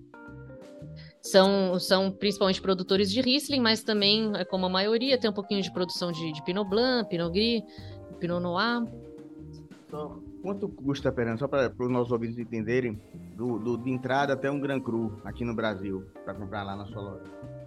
O de entrada tá, tá por volta de 280, né, para começar, numa qualidade dessa, e o Gran Cru tá, tá por volta é, de 1.500 reais, mais ou menos, dependendo da safra, né? Esse é o mais caro, tem, tem algumas safras de, de 1.200 também, e depende do vinhedo também, né? É, então, bom, falando disso do, do produtor, o, o porão deles é, é de 1870 e eles têm um, um, um barril é, né, na verdade, um, um, um, tonel de madeira. A maioria dos Rieslings fica no, no, tonel de madeira. Eles não ficam em aço inox nessa vinícola. Isso é, isso é muito bacana porque dá um, um outro estilo para o vinho, né? É, e eles têm um, barril que eles já têm desde 1890, que eles ainda usam. Né? Então fica é realmente muito bacana quem tiver a oportunidade de entrar no, no site, é weingutwitman.de Acho que vale muito a pena, eles têm fotos lindas lá para vocês terem uma ideia é, de, de, de, como que é lá. É, a região de Rheinhessen, ela não tem os declives, por exemplo, que tem a, a Moser, né? Então ele tem as, as colinas, mas elas não são tão íngremes. O solo é principalmente calcário, né, é, desse vinho que a gente está provando especificamente, é, a gente está provando um, um Premier Cru chamado Westhofner, né? Então, Wittmann Westhofner Riesling Trocken, que seria o nome dele, mas Westhofner tá, tá, tudo certo, a gente já sabe qual que é. é em alemão, o Premier Cru chama Erste Lager, né? É, que também vai estar vai tá escrito no rótulo. E esse especificamente, ele é produzido é, em dois vinhedos diferentes de Gran Cru, é, 90% Mostein, que é o principal vinhedo dessa região e o mais premiado, um dos mais premiados da Alemanha, inclusive. E tem o Bohnenhäuschen, que também é um vinhedo excepcional. Né? Então, o resto das uvas é, são, são colhidas desse vinhedo. É, o, o, do Mostein são basicamente as uvas que estão tão, é, mais fora né, do, do, do vinhedo. E produz um vinho excepcional é, é, que é muito interessante de provar para quem de repente não conhece ou não quer arriscar um vinho de R$ 1.200. Esse aqui a gente está falando agora de um é, que está custando 439. Então faz uma diferença grande. É, é, na minha opinião, até mais interessante começar com esse. Né, é, para entender melhor o Gran Cru. Como é basicamente feito com as mesmas uvas, exatamente o mesmo vinhedo, né, que o Gran Cru Mostar. Esse daqui, ele primeiro que ele fica pronto mais rápido, isso é uma vantagem grande. E aí já dá para começar a entender o quanto o, o Gran Cru vai ser invocado. Reinhausen, que é o berço, não sei se eu falei certo, né? O berço do livro Traumit, lá, bem famoso também, né? É dessa região. Exato. Ah, Rheinhessen, não, Rheinhessen foi assim a região que você fala, meu Deus do céu, mas isso que é, é muito bonito de ver hoje em dia, porque é, até os anos 70, 80 eles, eles realmente produziam esse tipo de vinho, e depois essas novas gerações é, de, de, produtores perceberam que não é o caminho, né? realmente não era o caminho é, é, produzir vinho de massa. Então essas vinícolas todas começaram a se movimentar e hoje em dia a gente está falando aqui, gente, do top 10 aqui das vinícolas alemãs, justamente de Rheinhessen. O segundo vinho. Aí o segundo vinho a gente vai para outra região, agora a gente vai para Mosa, ou Mosela, que fica um pouco mais ao norte. E é uma região muito mais fria. E é, é, essa é a região onde meu coração bate mais forte, porque é, uma, é, é um, um, negócio maravilhoso. Quando você está lá, parece que você está em outra dimensão. Né? Você consegue fazer o passeio de barco pelo rio e, e as, todos os vinhedos estão em declive para o rio, é muito próximo. Então você faz o passeio de barco e você vê todos os nomes dos vinhedos. Então você fala, gente, não é possível. Assim. Aí você vai lá e você toma o vinho daquele vinhedo. Aí depois você anda mais um pouquinho é, toma de outro vinhedo, a gente tá falando talvez de dois quilômetros de diferença, e o vinho é completamente diferente. É, isso falando bom, de Riesling. E o bom de, de barco é que você pode não precisa dirigir, né? Você, oh, tem as suas vantagens. Você vai bebendo e. O problema, o problema é marear no barco, mas tudo bem. Não, mas acho que esse não mareia, não. e aí você vai parando nas estações, então você vai realmente provando os vinhos daquele. Da, de todos os vinhos diferentes. Ali também a produção é 95% Riesling. Eles, a Mosel até já está começando a produzir um pouquinho de Pinot Noir também. É, então, realmente é maravilhoso. Aqui a gente está falando, em vez de um solo de calcário, a gente está falando de um solo de xisto, é, é principalmente xisto azul. E é, vocês percebem, que nem eu falei bem no, bem no começo, a gente está tomando a mesma uva de regiões diferentes. O vinho é completamente diferente. Completamente. Né? Então, aqui na Mosel, o, o principal é essa mineralidade. Você vai sentir no nariz e fala, gente, não é possível. Esse daqui, até para quem faz curso de vinho, provavelmente é mais, é mais fácil até de reconhecer, né, da onde que vem, do que outros, porque é, é um, um, aroma único que eles têm, né? Aí aqui a gente está falando de uma acidez mais alta, porque o clima é mais frio, né? A Mosel, a princípio, eu, sempre falei, gente, na verdade, pelo frio que é aquele lugar, nem devia nascer uva, né? Só que aí a natureza resolveu ajudar um pouquinho os romanos na época.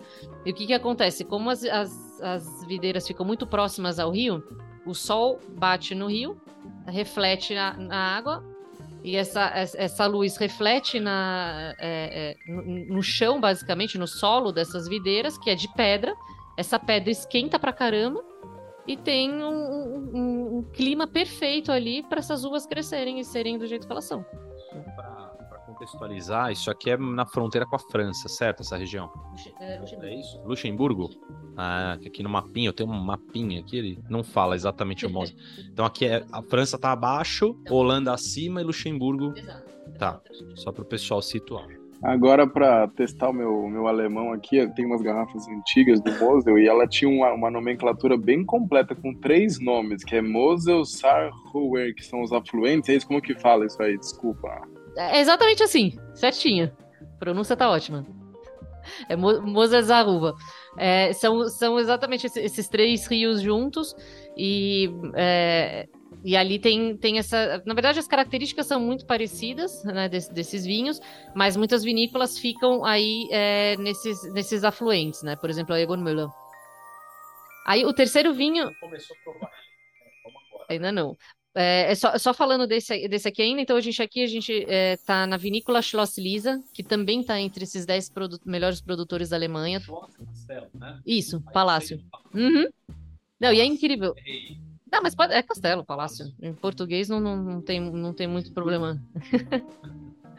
e, o, e, e, aqui é muito bacana porque existe, existe realmente o Palácio de Lisa, que fica do lado da vinícola. Então você entra na vinícola e é o mesmo portão basicamente para você nesse castelo. E faz mais ou menos uns sete anos que, que eles transformaram o castelo que era do, do general, principal general, né, do primeiro general do imperador Wilhelm. Eles é, transformaram em hotel e eles reformaram exatamente do jeito que era naquela época. Né? Então é um hotel hoje em dia de seis estrelas e quem tiver oportunidade, com certeza ali vocês vão ter um, um sonho de viagem. Né? E do lado vocês já podem é, é, tomar o vinho da Schloss Lisa. Schloss Lisa, é, ela é do Thomas Haag. A família Haag é uma das principais produtoras de vinho na região da Mosel. Né? Tem a, a vinícola que é mais antiga chama Fritz Haag, que era do avô.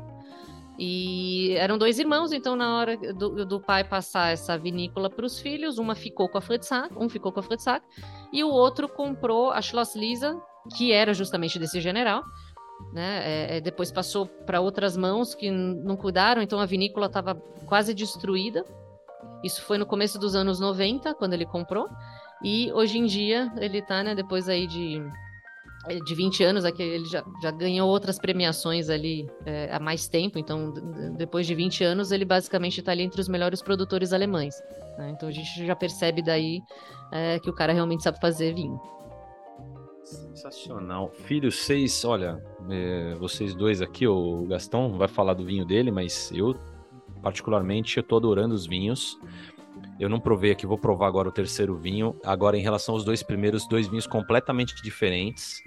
Eu acho o segundo vinho um vinho muito mais fresco, mais frutado. Posso chamar de frutado, assim, alguma coisa. E o primeiro muito mais austero no sentido de estruturado, assim. Vinho, até, a gente provou ele com carne vermelha, inclusive, né? E su suportou bem. O que, vocês tá, estão achando, Bob? Os dois são espetaculares, exatamente o que você falou. São totalmente distintos e cada um com seu estilo. Mas, assim, eu estou su super surpreso com a, com a qualidade dos vinhos, né? Eu acho que realmente a Alemanha tem que divulgar mais os seus vinhos, né? Porque são joias aí a serem descobertas. Né? É isso que a gente está fazendo aqui hoje, né? Porque por isso que até falei no começo, é uma, tá sendo uma aula para todo mundo. E os vinhos aqui da, da Weinkler são, são demais. Gastão, eu? o que, que você tá bebendo aí, filho? Deixa eu mostrar, deixa eu mostrar para Vivian ver se ela conhece o rótulo. Peraí, põe mais para trás um pouquinho aí na tela. Nossa, não dá para ler não, Gastão. Não, não, mas é, eu vou, eu vou tentar ler aqui, mas é só para ver se conhecia o rótulo. Ah, o produtor, o produtor é Hyman Lorvenstein, Hyman Lorvenstein, algo desse tipo. O vinho é Uller Blaufs, Blaufs, Blaufusser. Urlen. Salva de palmas para o Gastão. obrigado, muito obrigado, muito obrigado. Mas é, é isso que eu estava te falando, Vivian. Esse é, um 2016 e aqui ele diz que ele é um vinho. É, ele é um quali, Qualitätswein, mas ao mesmo tempo ele mostra que ele é um GG, que é VDP Gross Light né? Que ele. Então, esse era um. Uma. Era uma das dúvidas que eu tinha, como que ele pode ser. Em uma, em uma, em uma das qualidades, em uma das, das classificações, ele é meio termo, né? Que é o Qualitatsman, talvez seja um meio termo ali, mas ao mesmo tempo ele é considerado Gran Cru. Né? É, realmente, eu acho que os alemães eles precisavam se conversar um pouco melhor. Principalmente pensando. Mas daí que vai a questão, né? É, eles, ele, os alemães em si, eles consomem muito mais vinho do que produzem. Então, os produtores são muito pequenininhos, então eles não têm o mínimo interesse em exportar. Então, eles não estão nem aí.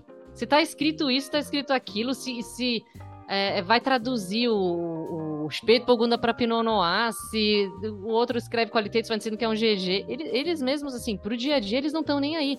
Porque a maioria vende realmente para o consumidor final, é, algumas mais renomadas, mais importantes, também estão em lojas de vinho e tal, mas eles não têm problema nenhum em vender o vinho, né? Ah. A gente que tem o problema para importar, porque lá é, é toda vez, pelo amor de Deus, quantas garrafas vocês vão dar pra gente dessa vez, né? Eu, Vivian, famoso... tem, tem, um tema, desculpa, Pedrinho, você vai, você tá tomando alguma coisa aí, Pedrinho, para falar sobre o seu vinho? Pedialite hoje, Pedrinho, de novo? O que, que é ah. é isso aí? Ah lá. Eita, ah, mas o cara tá tomando né? vinho da Borgonha. É, né? Tinha que ser, tinha que ser. Nem, nem fala. Ô, ô Vivian, tem um tema que é uma nova classificação que tá para 2020, 2021, né? Que saiu. Parece que ainda. Os produtores ainda têm até 2025 para poder se adaptar a essa nova classificação que, tá, que passou, que foi aprovada. Você sabe alguma coisa a respeito disso? Detalhadamente não, né? Mas a gente viu agora em julho que eles estão realmente nesse processo de transição. Alguns estão é, um pouco mais revoltados com isso, né? O, outros já já estão achando ótimo, porque tudo isso, querendo ou não, imagino eu pelo menos, vai vai vai trazer a Alemanha mais para frente aí, mais mais é, para o olho de, de, outros países, né? Que realmente assim, a gente percebe, a gente percebeu uma diferença muito grande aqui no Brasil, com certeza nesses 10 anos, mas tem muita coisa para fazer ainda, né? E, e, a gente está quase sozinho aqui no mercado. Né? A Weinkeller é a única importadora só de vinhos alemães. Tem outras que trazem vinhos alemães, as, as muito grandes trazem como complemento de portfólio, mas não fazem um, um trabalho realmente para as pessoas conhecerem mais principalmente desses detalhes de classificação, de entender o rótulo e tudo mais. Né? Então tem muito chão pela frente ainda.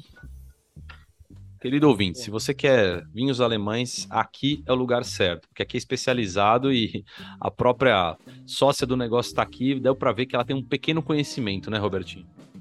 Com certeza, e Vivian, só queria dizer que meu sonho realmente é um GG, porque eu de ponta de pé eu não chego a um tamanho PP.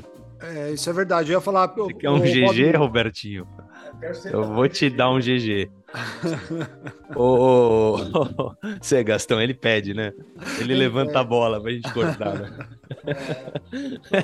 É, não vale, Ô, Nilton, depois a gente providencia para ele, né? Ô, ô, Pedrinho.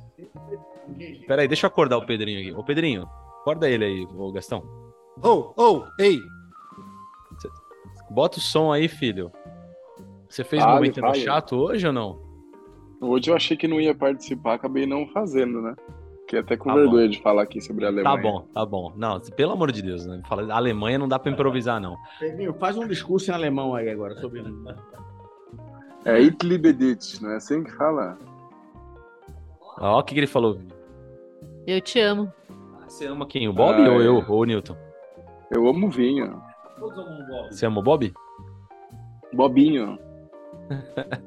o, o Vivian, tem, tem uma. O Bob, vai, vai fazer uma última aqui para Vivian. Tem, tem várias perguntas do Instagram para ela. Fala aí, Bob. Quando a gente fala da Riesling, né, vários críticos famosos citam a Riesling como a uva branca favorita, que ela é muito versátil, gastronômica e etc. E ela acho que era, pro conhecimento geral, ela não é tão valorizada assim, né? Pro grande público, etc. Por que você acha que é que falta para a Riesling ser mais reconhecida assim? Sinceramente, a litragem das pessoas na uva Riesling. As pessoas precisam provar muito mais, né? Precisa ter mais acesso a, a, a essa uva. Se falar de Alemanha, claro, tem, tem muita coisa que dá para fazer ainda, mas a gente tem essa limitação da, da própria produção alemã, né? Então, outros países que produzem essa uva também poderiam ajudar nisso. Não precisa ser só Riesling alemão, claro. É, é, tem as suas características e quem puder, por favor, prove o Riesling alemão, mas eu acho que a uva em si pode ser provada de, de outros países também, para que realmente o valor dela comece, é, para as pessoas começarem a valorizar um pouco mais. Fala aí, fala aí. É, eu queria que você falasse um pouquinho para a gente, que nossos ouvintes sempre perguntam sobre enoturismo, né? Como é que tá a Alemanha? Que a gente fala de Portugal, falando já de Chile, de vários Então, como é que tá a Alemanha hoje em relação ao enoturismo? Porque você falou, pô, é tanta diversidade, terroir, de lugares que é lindo pegar um barco ali e visitar. Como é que tá hoje? Porque quando a gente fala de bebida alcoólica na Alemanha, de viajar para a Alemanha para beber, é Oktoberfest, é cerveja, né? Como é que tá em relação ao vinho, a estruturação do país para isso? Oktober, Oktoberfine a estruturação da Alemanha está ótima para alemães. Então, esse que é um detalhe técnico. Né? É, é, a gente percebe muito, por exemplo, é, já várias gerações, então, o, o pai que ia do norte para o sul, justamente na época da vindima ou no verão, aí eles iam lá, provavam os vinhos, enchiam porta-malas, voltavam para o norte.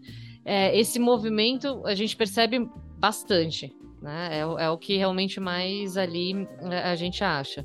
É, Alguns países vizinhos também acabam visitando, mas se você for ver realmente ali, principalmente alemães, né, é chineses e japoneses de qualquer jeito também, é, eles se, se, interessam muito principalmente pelos vinhos doces, então eles acabam indo atrás, é, mas não, não, é um, não é o forte para estrangeiros, né? É, é realmente para alemães você não consegue pousada, você não consegue nada em de, determinadas épocas do ano, que realmente está completamente lotado de alemães né?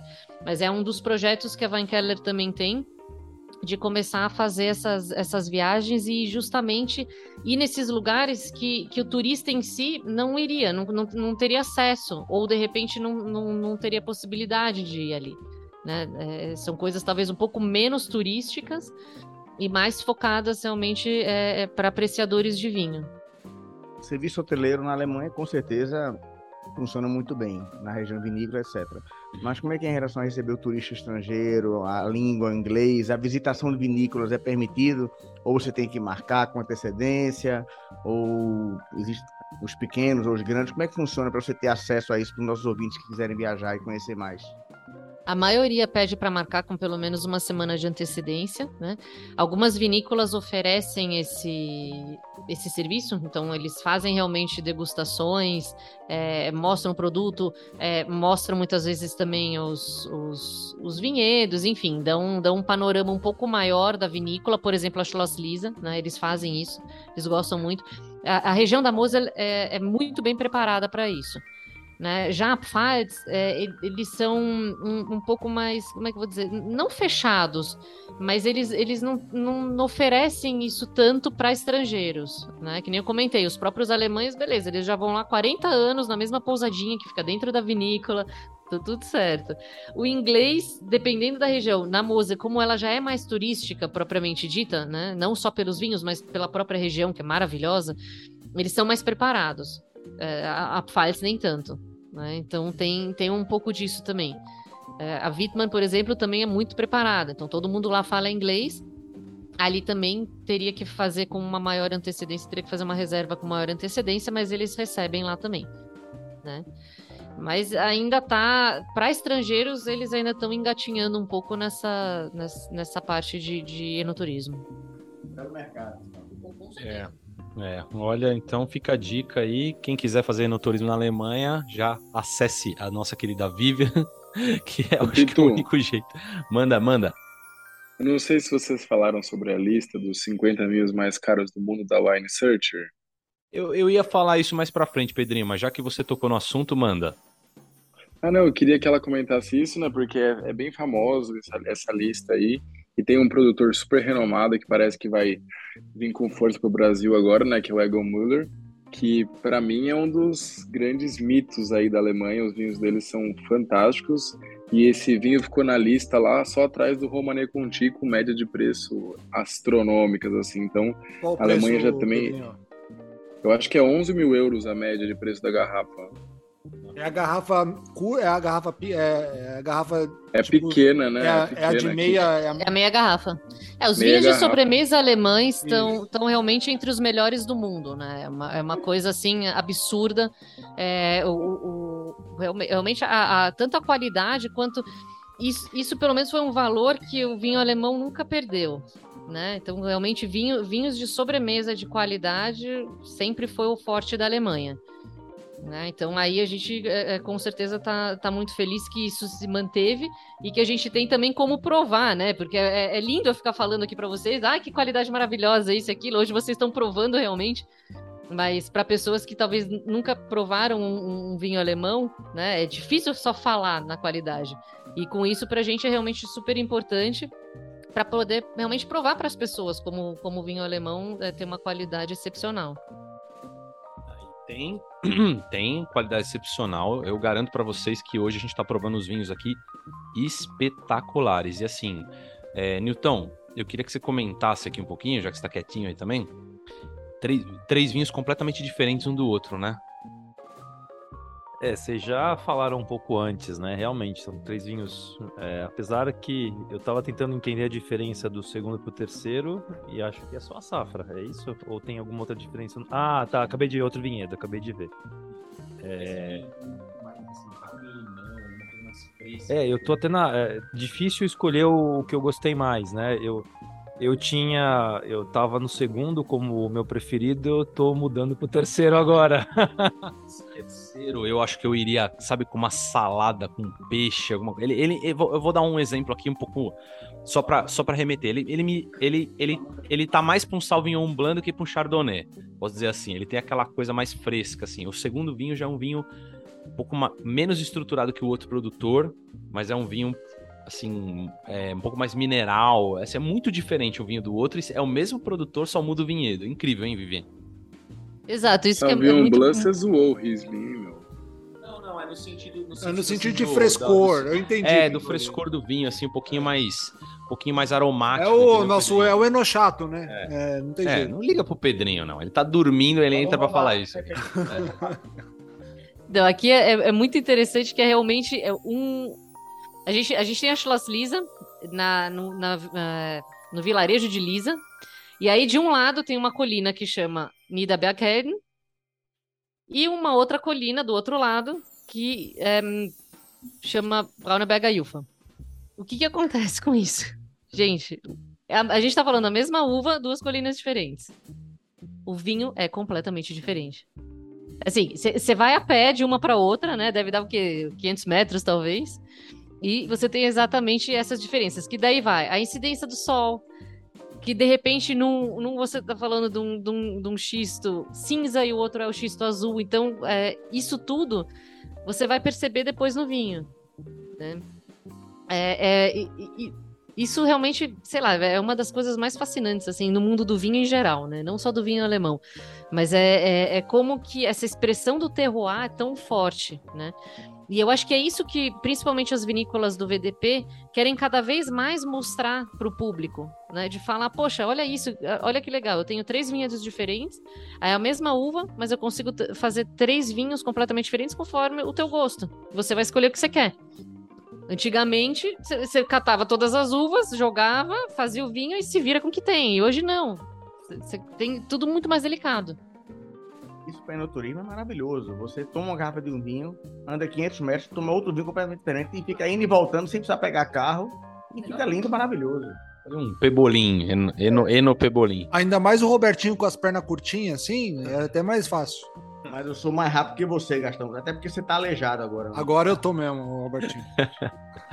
ô, ô, filhos, tenho perguntas aqui para ela. Posso fazer ou vocês querem fazer mais alguma do tema aí? Não, manda, manda bala que tem, como diz, como diz o seu irmão, hoje é o dia com mais perguntas da história. Gastão, hoje é o dia que tem mais perguntas da história, que eu vou selecionar algumas, algumas coisas ela já falou, e eu vou, vou, vou fazer o que, o que não foi perguntar, as que não foram perguntadas aqui. Newton Borbola, adivinha quem mandou pergunta hoje? Não, é mentira. Não, hoje não. Eu falei que ele não podia perguntar, porque ele tá aqui online, aqui, mandando mensagem perguntando se a gente tá na gravação. Marcel, e dando pitaco, Marcel. dando pitaco nos vinhos. Vivian, o nosso querido Marcel, ele, é, ele tá virando um, quase um filho já aqui também. Ele quer saber o seguinte. ai, ai, ai. Co como saber se um Ausles... Como fala isso aqui? Ausles. Hum? Como saber se um Ausles ou um Spatles não são doces? Aí fica fácil, tem que ter a palavra troca no rótulo. Se tiver a palavra troca no rótulo, tá tudo certo, vai ser seco. Se não, se não tiver escrito nada, ou se tiver escrito hype, trocam ou qualquer coisa assim, fica de olho que provavelmente vai ser mais doce. Ô, Vivian, o, o que eu tinha comentado antes é que dá para olhar o grau alcoólico. Se for um grau alcoólico bem alto, significa que não é tão doce. Pode ser assim ou não, ou, ou não é verdade isso? Isso é verdade. Isso é verdade. Você consegue 13, por exemplo. E o doce tem quanto? 8, 10, né? É, a questão é só se de repente ele, ele não, não, não vai estar tá ali justamente num semi-seco. De repente você Sim. pega um com 12 que, é, dependendo do vinho, pode ser super seco. E dependendo, dependendo do vinho, pode ser um semi-seco. Você fala, ok, vai. Vou colocar uma pimentinha aqui aí dá tudo certo. Lembrei uma coisa agora, Gastão, viu? Corta o microfone ah. do Pedrinho aí que ele vai me xingar. Ah. Mas eu, eu lembro que uma vez eu fui fazer um fundi e eu quis fazer com Riesling alemão. E aí, quando eu, quando eu abri. Isso eu tô falando no auge da minha ignorância é, no passado de vinhos, principalmente alemães. Eu abri um vinho super doce, assim, com, com fundi, cara. Aí eu comi o fundi inteiro, deixei pra sobremesa o vinho. É, mas acontece. Acho que eu não sou o único, né? Mas se fosse um Premier Cru desses daqui, você ia tomar de joelho. Ah, ia, mas eu errei mesmo, porque provavelmente ele devia ser. Hum, provavelmente não estava escrito. Eu não vou me lembrar qual, mas aconteceu. A segunda aqui, ó. O importante é que você estava feliz naquele dia. É, eu não fiquei tão feliz na hora que eu provei o vinho confundido. mas depois, depois eu fiquei feliz. É, a segunda do Marcel aqui. Das 13, 13 regiões vinícolas do VDP, qual o melhor custo-benefício? Onde tem os vinhos mais baratos com melhor qualidade? Ele tá a pergunta de consumidor. O custo-benefício eu falaria Pfalz. Né? Pfalz realmente tem, tem vinhos excepcionais, vinícolas do VDP, mas que talvez não sejam tão conhecidas internacionalmente. Né? É, e Fronteira com Alsácia, exato. E na Moser, eu acho a, a região da, da Moser também tem umas ofertas sensacionais de, de vinhos de altíssima qualidade. Qual o melhor benefício da sua importadora? Aí a gente está falando da Schloss Lisa, que é esse, um de, desses que a gente está provando, e a vinícola Pfaffmann, que tem o, os, os, famosos vinhos em, em, garrafas de litro também, né? É, é, falando de qualidade, é uma qualidade muito bacana, não, não chega a ser um Schloss Lisa nem um Wittmann, mas é uma qualidade excepcional pelo, pelo custo dele. Então a gente está falando da garrafa de um litro de um vinho orgânico de, de 149. Exatamente, um litro que é muito comum na Alemanha, porque a Alemanha bebe pra caramba. Então você tem que otimizar a tua festa, né? Então vamos engarrafar vinho de qualidade. Até, até a cerveja é um litro, pô. Porque... Ô, Robertinho, você já tomou um litraço de quatro? Que é um, é um vinho de quatro litros ou não? Lá vem você com sua pulha, né? Com sua pegadinha, né? Isso é pulha não. não. Não tomou ainda. A, a terceira e última. Aqui. Nunca. Graças a Deus. O, o Marcel pergunta outra aqui, ó. Julian Hart, futuro melhor enólogo alemão. Quem seria, Pedrinho, quem seria Julian Hart? O Marcel já mandou esses vinhos para mim. É, o, é um cara que tem uns vinhos bem legais, chama Julian Hart. Eu já provei, na Total Wine tem, Gastão, aí pra você provar. É um vinho bem conceituado, bem caro também aí. Mas é então, um cara provar. bem novo, pelo que eu estudei aí. É caro, acho que o mais barato dele é tipo uns 85 dólares aí. É, o, eu sempre Mas é falo, é cara, que o, o, o, Marcel, ele gosta de. É, ele, ele, ele, ele, exagera às vezes. Ele faz, uma, ele, é, ele faz umas perguntas às vezes assim que. A gente come, acho que a gente vai ter que começar a diminuir aqui, tirar um pouco o espaço dele. Marcelo, não fica chateado, cara. O, o Pituli aqui quase te promoveu, quase filho, né? Mas depois, depois dessa pergunta aqui, você foi rebaixado de novo. Não, não, menos Robertinho. Marcel, vai te catar, vai. Vai, vai, vai. Você e o Julian pra casa do chapéu. Agora, ó, saiu do Marcel, estamos indo para um semi-Marcel aqui, que é o Bruno, aqui, morango aqui, ó. Ele mandou até aqui, ó. É o, é o Zé do Creme Brulee. Ele perguntou assim, ó, Riesling, Alsácia versus Alemanha. Claro que ele quer saber as diferenças. É... Ele até escreveu aqui Mosel, Platz, então. Eu, eu posso, assim, complementar a pergunta dele. Eu posso dizer que, assim, para quem está ouvindo, para o leigo, os Rieslings uh, da, da Alemanha, eles, lógico, assim, nós podemos classificar eles assim como um pouco mais doces e os da Alsácia com aquela mineralidade, ou isso é lenda? Não, isso é lenda. Ainda mais agora, nessa, nessa altura do campeonato aí, que a, que a Alemanha está produzindo muito vinho seco mesmo, né? É, eu acho que o que vai fazer diferença vai ser a acidez. Qual que é maior? Qual é a, a da Alemanha é maior. Vai, a Alemanha é maior. Então, podemos ter um vinho mais gastronômico. Geralmente o maior acidez é vinho mais gastronômico. Sim, eu acho que o, sim, eu acho que o, os dois vão, vão muito bem, mas eu acho que a, a, Alemanha, qual que vai ser a diferença também? Por causa de todas essas regiões que produzem Riesling, é, você vai ter uma diferença muito grande entre elas, né? Então, por exemplo, o Riesling da Pfalz vai ser mais parecido com o da Alsácia porque o terroir é quase igual. Agora, você pegar um, um Riesling da Mosel, vai ter uma acidez bizarra, vai ter uma, uma mineralidade muito maior, né? Então, então acho que vai, vai ser mais isso. A Alemanha tem é, uma produção, talvez, de, um, de, um, de tipos de Riesling mais variados do que a Alsácia. A, Alsá a Alsácia, só com, claro, a Alsácia acaba seguindo uma escola mais francesa de fazer vinho por estar na França, claro, né, com a influência alemã. Mas na França, é dificilmente você pega um vinho branco doce, sem ser os vinhos né, para sobremesa, já feitos para ser doce. Então, essa questão do meio seco é muito difícil. Então, assim, 90, chutando aqui sem essa estatística, 95% dos vinhos da Alsácia são secos. Né? Na Alemanha você tem uma quantidade de vinhos meio doce, doce, muito maior. Então a grande diferença aí que eu consigo enxergar para o consumidor leigo, assim, a Alsácia é quase sempre seco e a Alemanha é mais diverso. Né? Como ela falou, tem umas regiões que fazem mais secos, mas tem a cultura aí ainda do doce, meio doce, sem chegar nos Auslese, no Troca Benolese. Então quando você falou, ah, eu peguei um vinho aqui, um Spatlese, putz, ele pode ser seco, pode ser doce. Você fica numa dúvida, assim, maior.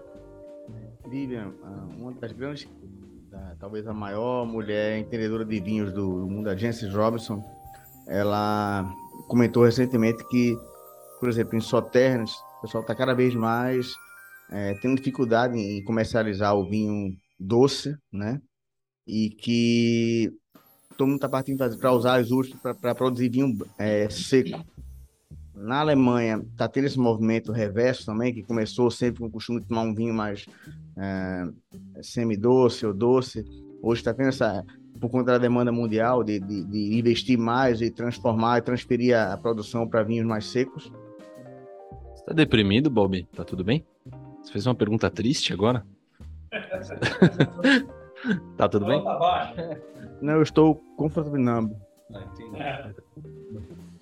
Com certeza, principalmente na, na Alemanha, eles estão reduzindo é, os vinhos semi-secos, né, que é justamente esse, esse meio do caminho aí, que é uma geração é, é, mais antiga que realmente apreciava esses vinhos, a geração mais nova não gosta mais. Então eles, eles preferem realmente ter um, ter um vinho seco ou ter realmente um sobremesa. Né? Esse, esse meio termo que, que eu acho que está sumindo da Alemanha é, é, nesses últimos 10 anos. Né? Então tem, tem essa tendência, o VDP também, querendo ou não, está incentivando muito de ir para esse lado. É, e, e, querendo ou não, você ainda, você ainda tem essa produção dos vinhos de sobremesa super renomados, mas com certeza está tá diminuindo a questão dos, dos vinhos mais doces ou semissecos na Alemanha. Excelente, excelente. Ó, a próxima pergunta do Bruno aqui, já foi, já, você já falou bastante do, do Ice Wine. Ele quer saber a diferença do Ice Wine pro Ice Wine, o canadense pro, pro alemão. Acho que é, o conceito é o mesmo, né? Já perguntei, porra. É, é foi, foi, o que eu comentei. O que eu, que eu posso falar do alemão é que ele realmente passa por um controle muito rígido para a gente saber que eles não simplesmente pegaram as uvas, tacaram no congelador e prensaram elas congeladas. É, é, é, se vocês comprarem um, um Ice Wine alemão, eu tenho certeza absoluta que vocês vão ter aquilo é, é na garrafa. Boa. Ô, filhos. O Canadá, só do Bruno aqui. aqui. É, fala, Pedrinho. O Canadá, ele tem algumas coisas chamadas VQA, que como se fossem as denominações de origens, né? Ele segue muito o modelo americano das AVAs. Então tem algumas regiões do Canadá que são muito rígidas, que também fazem num nível até de preço é, você pegar que não tem safra tão antigas, né, como tem na Alemanha, mas as safras mais novas de vinho de wine canadense saem, saem tão caras quanto os alemães são tão raras, né, não, não são todos os anos. Isso mostra que tem um pouco mais de rigidez também. Né? O alemão é muito rígido, né? Mas o estilo americano e canadense também, também tem uma qualidade muito boa aí. Boa, já foi um semi-momenteno chato aqui, Pedrinho. Boa. Já falou de Canadá também, um pouquinho no episódio da Alemanha aqui. Olha lá. O, a próxima do o Bruno mandou outra aqui, ó. Qual que é a diferença do PN e do Spätburgunder? Como é que fala isso? É isso? Falei certo? É o Spätburgunder é o, o Pinot Noir. Né? Então, o, o Pinot Meunier e o, e o, e o Pinot Noir, é, basicamente, eles, ele vai, vai diferir um pouquinho nos aromas. Né? É, eu gosto muito dos dois é, a gente acabou optando por trazer o, o, Pinot Meunier porque ele era mais diferente. Né? O, o Pinot Noir Rosé é, o pessoal conhece mais. Então a gente quis ir um pouquinho pelo, pelo outro lado e trazer justamente o, o, o Pinot Meunier, que é, é, é, um pouco mais delicado, talvez, né? e as pessoas não conhecem. Então a gente resolveu ir por esse caminho. Show! Olha quem mandou eu as sou próximas... Fã, eu sou fãzaço de Pinot Meunier. Né? Na França, cada vez mais tem. Ainda é muito pequena, é uma das três maiores uvas na, na Champagne, né? Em Champagne, mas tem cada vez mais produtor aí vinificando 100% Meunier. São champanhes incríveis. Até alguns Côte Champenoise, que é o vinho tranquilo da Champagne, também vinificando 100% Meunier aí no estilo rosé, nesse mesmo estilo. Fantástico, é muita coisa boa. Boa, Pedrinho. A pró, as próximas perguntas, sabe quem mandou, Newton? Não sei, tô. Me deixou curioso agora. Veio, veio da Alemanha ou não? Não? É daqui mesmo? Ainda não? Ah, tem uma da Alemanha, tá bom. Fernanda Spinelli, ah. nossa última, nosso último episódio. Beijo para você, Fernanda. Baita episódio, regulação do vinho brasileiro, OIV, sensacional. Ela perguntou o seguinte: qual que é a ela mandou três perguntas, eu vou fazer as três aqui para mim. Qual é a tendência de preferência do consumidor brasileiro em relação aos vinhos alemães? O que, que você vende mais lá? A gente começou a vender muito o, o Riesling um pouco mais velho.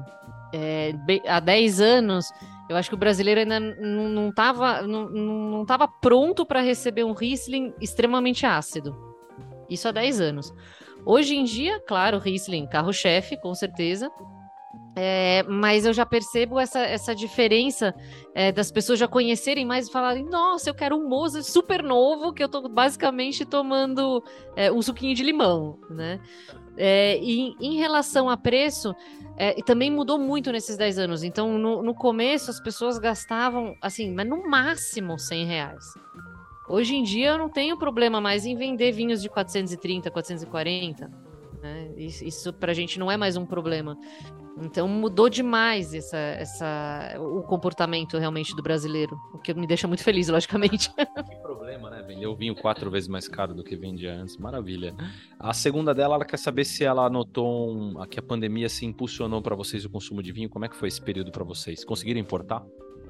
Para a gente a pandemia foi, foi bacana nesse sentido, porque a gente estava com um estoque bom. Então, é, durante 2020, a gente conseguiu fazer várias lives, a gente conseguiu é, fazer. Como? Zerar, não zerei, mas, mas a gente teve que trazer no final das contas, no final do ano, a gente teve que trazer mais um container. Né? Então, para a gente foi muito bacana nesse sentido de, por exemplo, uh, as escolas de vinho que também faziam lives acabaram uh, entrando em contato com a gente, muitos clubes de vinho. Então, a gente acabou conseguindo fazer um trabalho com vinho alemão bem importante em 2020. Né? Então, com certeza, a pandemia, nesse sentido, ajudou a gente bastante. Excelente, excelente. Aí a última aqui de hoje, a penúltima. Gastão, é a penúltima, tá? De hoje. Ah, já Se sei qual é a aí. última, já imagino qual é seja a última. Chegou uma para você aqui. É, a penúltima. Essa aqui é maravilhosa. Fernanda, você brilhou agora. Questão polêmica. Havia alguém tomando Coca-Cola durante a gravação com a Vivian? Newton, você quer responder essa? Olha, hoje é, eu aprendi a lição, para deixar bem claro. É, eu não estou tomando vinho, é, o, o, suco de uva também, tá? Então hoje eu estou nos vinhos e não teremos mais presença de Coca-Cola nas nossas gravações. Tá, deixa, eu, deixa eu só fazer a, a antepenúltima pergunta. É, a sigla TBA, até onde eu sei, é uma abreviação de uma palavra longa. Como é que pronuncia essa palavra? TBA é Trockenbeeren Auslese. Seco, exato. É o vinho mais doce que existe, né? Isso porque é a uva seca, Trocken, Beeren, Auslese. Então, então, olha, gente, tem que ser Trocken sozinho, eu, eu, eu falo ali. O alemão complica. A gente tá há 10 anos tentando descomplicar o vinho alemão no Brasil e é isso aí. Falar nisso, Robertinho, jacaré no seco anda? No seu já passei faz anos, né? É... Ô Gastão, chegou Eu... a, a... Ô, Viviane, nós estamos encerrando aqui. Tem uma pergunta que chegou pro, é, pro Gastão. Posso fazer para ele agora? Você me dá essa? Pode, claro. Ô Gastão, essa Eu... pergunta veio da, da Alemanha, cara. Você que tem um chefe alemão, trabalha Vários. empresa alemã, quer fazer propaganda da sua empresa ou não quer falar não. nada da sua Ela não, já é bem né? famosa Isso. por conta própria, é. não precisa fazer. Começa propaganda. com S, né? Não pode é. falar qual é. Nome de um gato? É, que Gato, é, siamês? É, é quase é. um gato siamês, é isso. Tá bom. Então não vamos falar o nome, né? Como é que é? Surubês? Surubês não é. O, o Gastão, é, essa pergunta veio da Alemanha. Ô, Vivian, você pode ler essa pergunta para ele, por favor? Warum habt ihr den Namen Confra do Filhos ausgesucht? Você, você entendeu? Gastou uma pergunta? Claro que entendi. Meu alemão é fluente. Então, então, trabalhando, trabalhando numa empresa alemã por 15 anos, meu alemão é fluente. Logicamente, é, eu entendi. Quem mandou essa pergunta foi o Aftasarden. Você conhece? É um alemão. Aftasarden. O que, que, que, quer dizer essa pergunta aí, Vivian? Traduz para ele, por favor. Por que, que vocês escolheram o nome Confraria Filhos? Então, Acho que não tem desculpa pra gente não falar hoje. Tá todo mundo aqui, não tá? Tá todo mundo aqui. Ixi, peraí, pera, pera, pera. Vamos chamar o pessoal do jurídico. Pessoal do jurídico. Pelo nosso regulamento, a pergunta tem que ser feita no idioma local, com todos os presentes. Em alemão, não procede. Bem lembrado, isso aí tá no, se eu não me engano, faz parte do nosso do artigo é artigo artigo 132 é, tá bem claro isso. Obrigado por lembrar, Robertinho. Não vai ser hoje. Gastão, confere ou não? Você que é o nosso consultor jurídico aqui de, de, de dessa, desse departamento de, de, das regras da compra do filhos. É, exatamente, Newton. E ainda diz que no, no artigo 132, no. no como, como, como fala na cláusula abaixo do, do artigo 132. Inciso, Garção. Inciso. Como, Robertinho? Inciso. Inciso. Dente do inciso, você conhece? O único inciso é o que eu vai fazer no meu pé amanhã de manhã, mas. Uh, diz que ainda o alemão ainda é mais proibido ainda. Bom, você sabe por que a gente chama compra do filhos? Não. Vou te contar fora do ar, porque é proibido pela, pelo código aqui. A gente tem um, um código de conduta de aproximadamente. Quanto tá hoje? 400 páginas? É e eu não, eu não posso estar tomando vinho da Borgonha também. O Pedrinho tá tomando vinho da Borgonha, desrespeitosamente, né? Então isso também é uma infração. Não contaremos hoje. Hoje não vai ser, né? Não. É, provavelmente no próximo, é isso, Roberto? Ah, no próximo com certeza. Tá bom. Tá bom. Vivian, olha, é, esse é aquele momento que geralmente eu faço um agradecimento pela presença, mas hoje eu vou fazer um agradecimento pela aula, tá? Porque isso aqui foi uma aula, claro, é, meu conhecimento de vinho alemão era muito baixo, ele continua baixo, mas pelo menos agora deu para ter uma, uma noção do que está acontecendo aqui, do que, que eu estou bebendo, porque realmente é muito difícil, assim, para quem não conhece, não está habituado a beber vinho alemão, entender o que está o que tá bebendo, onde que é feito, qual que é a classificação. E claro, cabe um pouco de estudo quem quiser, consegue, claro, achar hoje as coisas na internet, enfim, curso, mas a sua presença aqui, é, nada como estar com alguém que conhece, que vive lá, que vive aqui, que importa, que conhece produtor, que já foi lá, é, é outra é outra pegada, né? É, o pessoal que está em casa, eu tenho certeza que aprendeu muito e, assim, é, muito obrigado mesmo pelo, por você ter vindo, por nos ter é, dado esse tempo precioso. Eu tô saindo daqui com uma vontade absurda de tomar mais vinhos alemães, imagino que vocês também, assim, é um negócio é, contagiante, né? E parabéns, parabéns porque vocês estão importando produtos maravilhosos e você conhece muito vinho alemão mesmo. Vocês são, assim, o Gabriel Zipman que te trouxe aqui, um abraço para ele. É, já tinha falado que você era uma pessoa super bacana e super conhecedora e, assim, eu tô surpreso é, o quanto você conhece e, e, qual a qualidade do seu produto. Parabéns mesmo, assim, sem puxa-saquismo, é fantástico, Vivi. E com certeza os vinhos alemães merecem ser mais bem divulgados né? Porque são fantásticos, espetaculares e merecem um lugar no pódio muito mais acima do que estão hoje. Com certeza. Eu agradeço muito, realmente, a, essa oportunidade para a gente é maravilhosa, exatamente com esse intuito, né, de, de levar para o brasileiro cada vez mais o vinho alemão. Então, agradeço em, em meu nome, em nome do Tobias e, e da Weinkeller. E no que eu puder responder algumas perguntas, talvez depois ainda, eu me coloco à disposição né? E, e, realmente, vamos lá tomar um pouquinho mais de Riesling, tomar um pouco mais de Chardonnay alemão, conhecer o Pinot Noir alemão, né? O que precisar, com certeza a gente a gente tá aí. O, mi, o, Vivian, Instagram, passa... só rapidinho, Isso. Gastão, Instagram da, da, da, do seu pessoal, do, do marido, da loja, qual que você quiser passar. E o, e o site também, né? Da, se tem loja virtual, coisas isso, a gente tem a, a loja virtual, ela está integrada no site, então o, o site é weinkeller.com.br. Você consegue soletrar, é... desculpa, Exato. Vivian, você consegue soletrar para o pessoal, para quem é, quer entrar, porque às vezes é difícil. Você que está dirigindo agora, pare o carro, pegue um papel e uma caneta, ou entre no seu celular que vai, o Google vai completar para você. Vamos lá. Vamos lá. W-E-I-N K-E-L-L-E-R.com.br. Repita!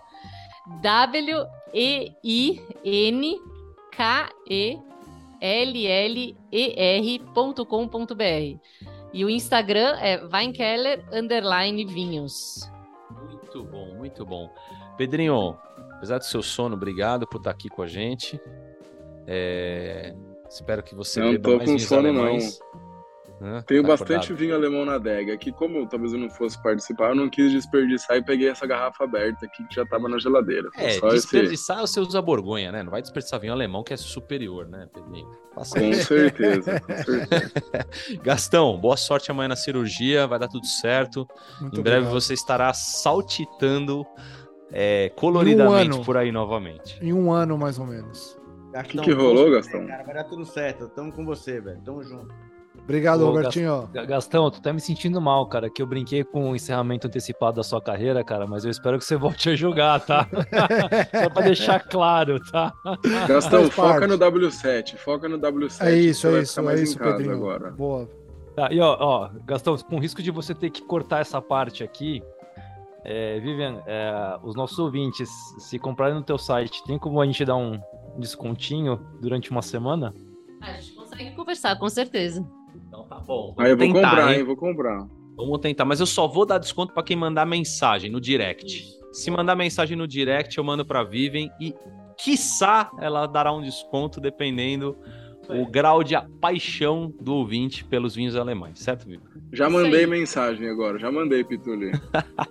Gente, obrigado. Não esqueçam de seguir o Insta Instagram, arroba Confra do Filhos. Episódio espetacular. Obrigado, pessoal do Miró aqui mais uma vez, ao Fabinho, ao Brandon aqui da oficina. E Robertinho, Nilton, Pedrinho, Gastão, um grande abraço. Vivem, obrigado. Tchau e até o próximo episódio. Beijo a todos. Tchau, tchau. Tchau.